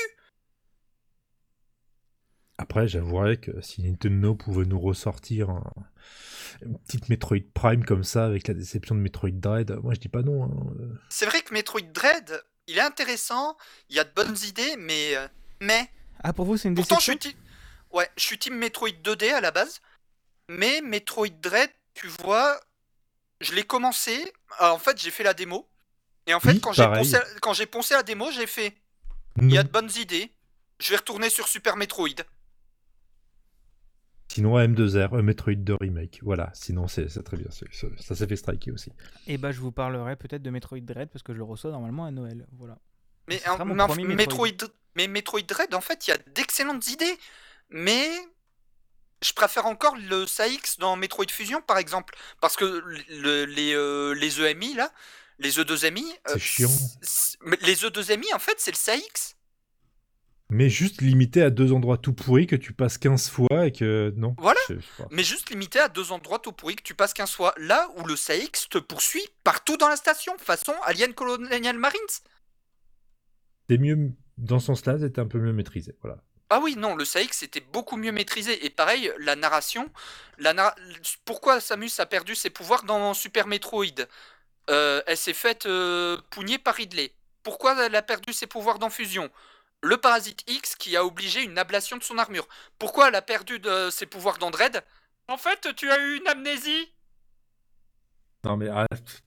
Pourquoi le héros il est amnésique au début de chaque n'importe quel RPG à la con? Parce que c'est plus facile, voilà. Point C'est barre. ça, mais, trope, mais c'est en fait, c'est, mais en fait, c'est même pas une amnésie, c'est comment il l'avait justifié déjà, une amnésie, une amnésie physique, une connerie comme ça. Oui, bon, voilà. Gna gna gna scénario. hein. Ah oui, non, mais le- la ça. façon dont ça a été écrit, honnêtement, c'est de la merde. Et sinon, en 2022, on pourrait peut-être espérer que l'industrie du jeu vidéo soit moins dégueulasse, plus inclusive, moins sexiste, moins, moins, moins quoi. C'est... Alors déjà, On avec respecte un Gaston, peu on travaille pour l'industrie française, ça. Et sinon, toi, Big Gaston, qu'est-ce que tu espères pour 2022 Bah, euh, vous avez dit pas mal de choses. Bah, déjà les améliorations de l'industrie, mais euh, d'un point de vue, euh, d'un point de vue jeu, j'attends beaucoup de la VR. Donc je vais, je vais être vraiment le forceur un peu avec ça. Mais c'est vraiment une technologie que j'ai découvert euh, cette année que je trouve euh, Riche. Et alors oui, oui et non. Mais un Oculus Quest au niveau prix, ça va maintenant. Tu possèdes des thunes. Non, non, oui, mais c'est le prix d'une console entrée de gamme. C'est le prix d'une Switch maintenant un Oculus Quest. Tu les alaises financièrement, c'est bien. c'est- Non, c'est, c'est, je, je, je, je n'ai pas de vie sociale, c'est plutôt ça. Euh, non, c'est, je trouve que la VR est vraiment un, un terrain de jeu super intéressant pour les développeurs et qu'on a peut-être utilisé 10% des idées de gameplay. Donc, Mais euh, ça a- se vend pas, c'est ça le problème, c'est que c'est très cher, il faut avoir les machines qui vont avec. Bah, pour moi, l'Oculus Quest est en train de ruiner le game parce que tu as des exclus qui sortent dessus, des bons jeux qui sont peut-être un peu chers mais qui sont très sympas, que, qui, qui, qui rentabilisent le truc et que tu. On n'en parle pas beaucoup, mais qui commence, il commence à y avoir quand même beaucoup de jeux indés qui sortent dessus. Euh, parce que les devs. Tu t'es fait un compte méta Euh, Bah, j'ai un compte Facebook, quoi. Mais, euh, mais Tu ouais. pourras plus utiliser ton Quest parce que Facebook a dit que tu avais euh, critiqué euh, Meta sur sa propre plateforme dans tes commentaires, bah ça va faire chier quoi. Non, non, non, mais, non, non, non, mais je suis extrêmement d'accord. Ça me fait chier que ce soit Facebook. Mais d'un autre côté, sans Facebook, Oculus n'aurait peut-être pas eu le blé pour développer d'aussi bonnes C'est choses. ça le problème. C'est que d'un côté, ça me fait immensément chier que si tu te fasses ban de Facebook, tu te fasses ban de ta bibliothèque Oculus. Donc ça, c'est un scandale. Et normalement, Oculus devrait retirer l'obligation de compte Facebook au cours de l'année prochaine, je crois. Euh, parce qu'il c'était pas obligatoire sur l'Oculus Quest, c'est devenu avec le Quest 2, mais ça a tellement gueulé que ça devrait ne plus l'être. Mais vu les dernières infos et les leaks qu'on a, et demain il y a un événement Oculus, euh, et j'espère qu'on aura l'annonce du prochain casque, qui va être un casque haut de gamme. Euh, donc j'espère avec des meilleures caméras pour faire de la réalité augmentée. Euh, parce qu'on a, on a commencé à voir ça avec la nouvelle pass-through API de l'Oculus Quest, mais comme les Oculus Quest c'est des caméras infrarouges, c'est de la qualité de merde en noir et blanc. Mais ça marche quand même vraiment bien. Et euh, voilà, donc moi ça va être vraiment ça pour moi l'année, c'est découverte de la VR. Et euh, d'un point de vue plus personnel, donc je, vous l'avais dit dans l'épisode, mais je vais tenter le concours de l'Engmin qui commence vendredi. Donc mon année, ça va peut-être être de rentrer dans l'industrie du jeu vidéo. Et ce serait... C'est cool, tu pourrais nous filer des clés gratos. Euh, c'est cool, je pourrais me faire harceler gratos. Euh, Non, tu le fais déjà, tu bosses en ESN. Non, les clés. non, alors oui, quand même pas dans ma boîte, ça va encore, mais euh, non, mais voilà, c'est si c'est au niveau vraiment personnel, c'est c'est ça. Si j'arrive à à être pris à l'Engmin, je vais, f- je vais tout faire pour, mais voilà, c'est comme c'est c'est ce que j'attends vraiment de l'année prochaine. Voilà.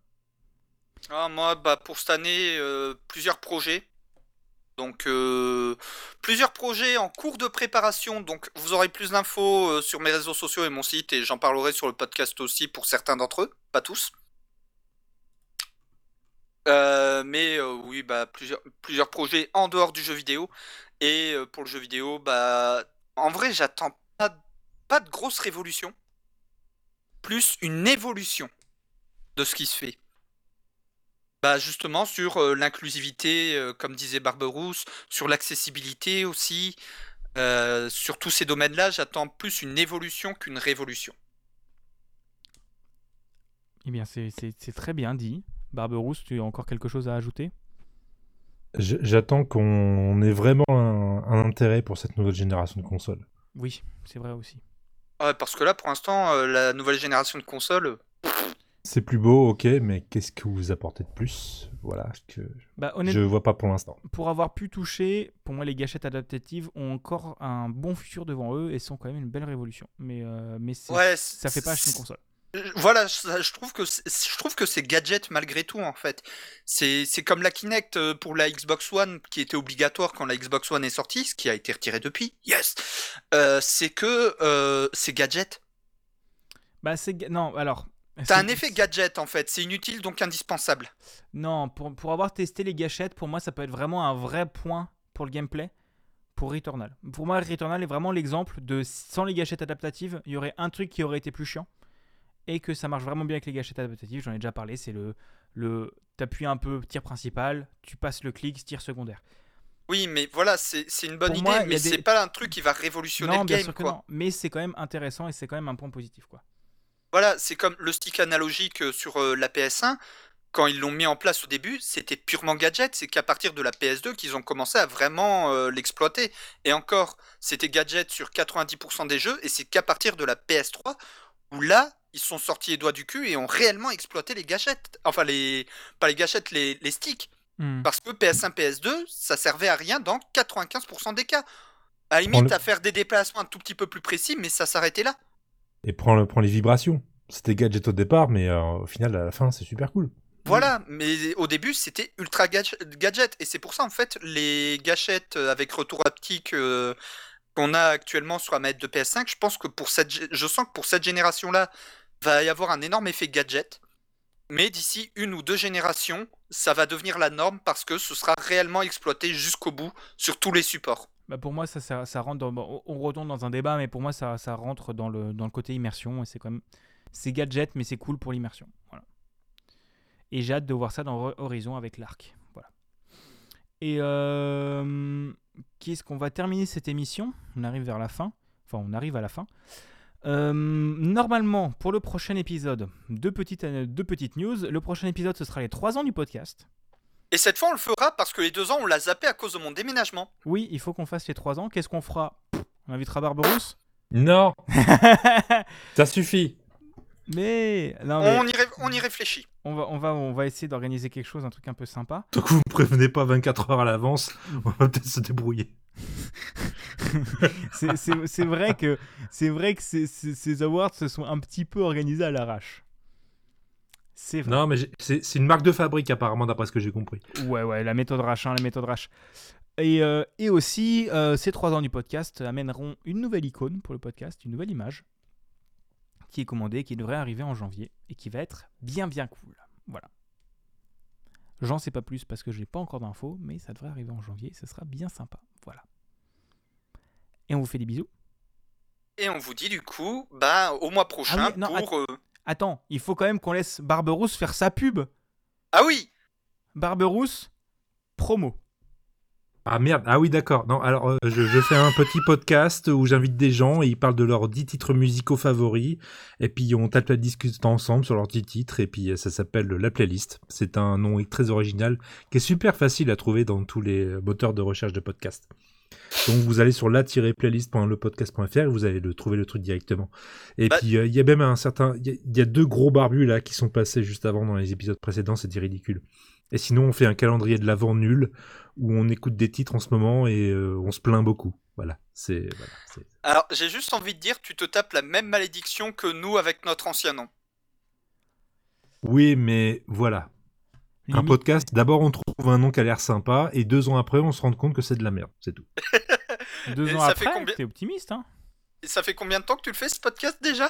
Ça fait cinq ans et demi. À ce moment-là, j'étais au lycée. Euh, Mais va te faire foutre, c'est pas possible. Moi, je sortais de mes études. Pff, moi je sortais de chez moi, voilà. Hmm.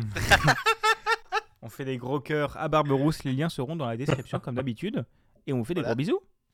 Et on vous dit à la prochaine. Allez, des bisous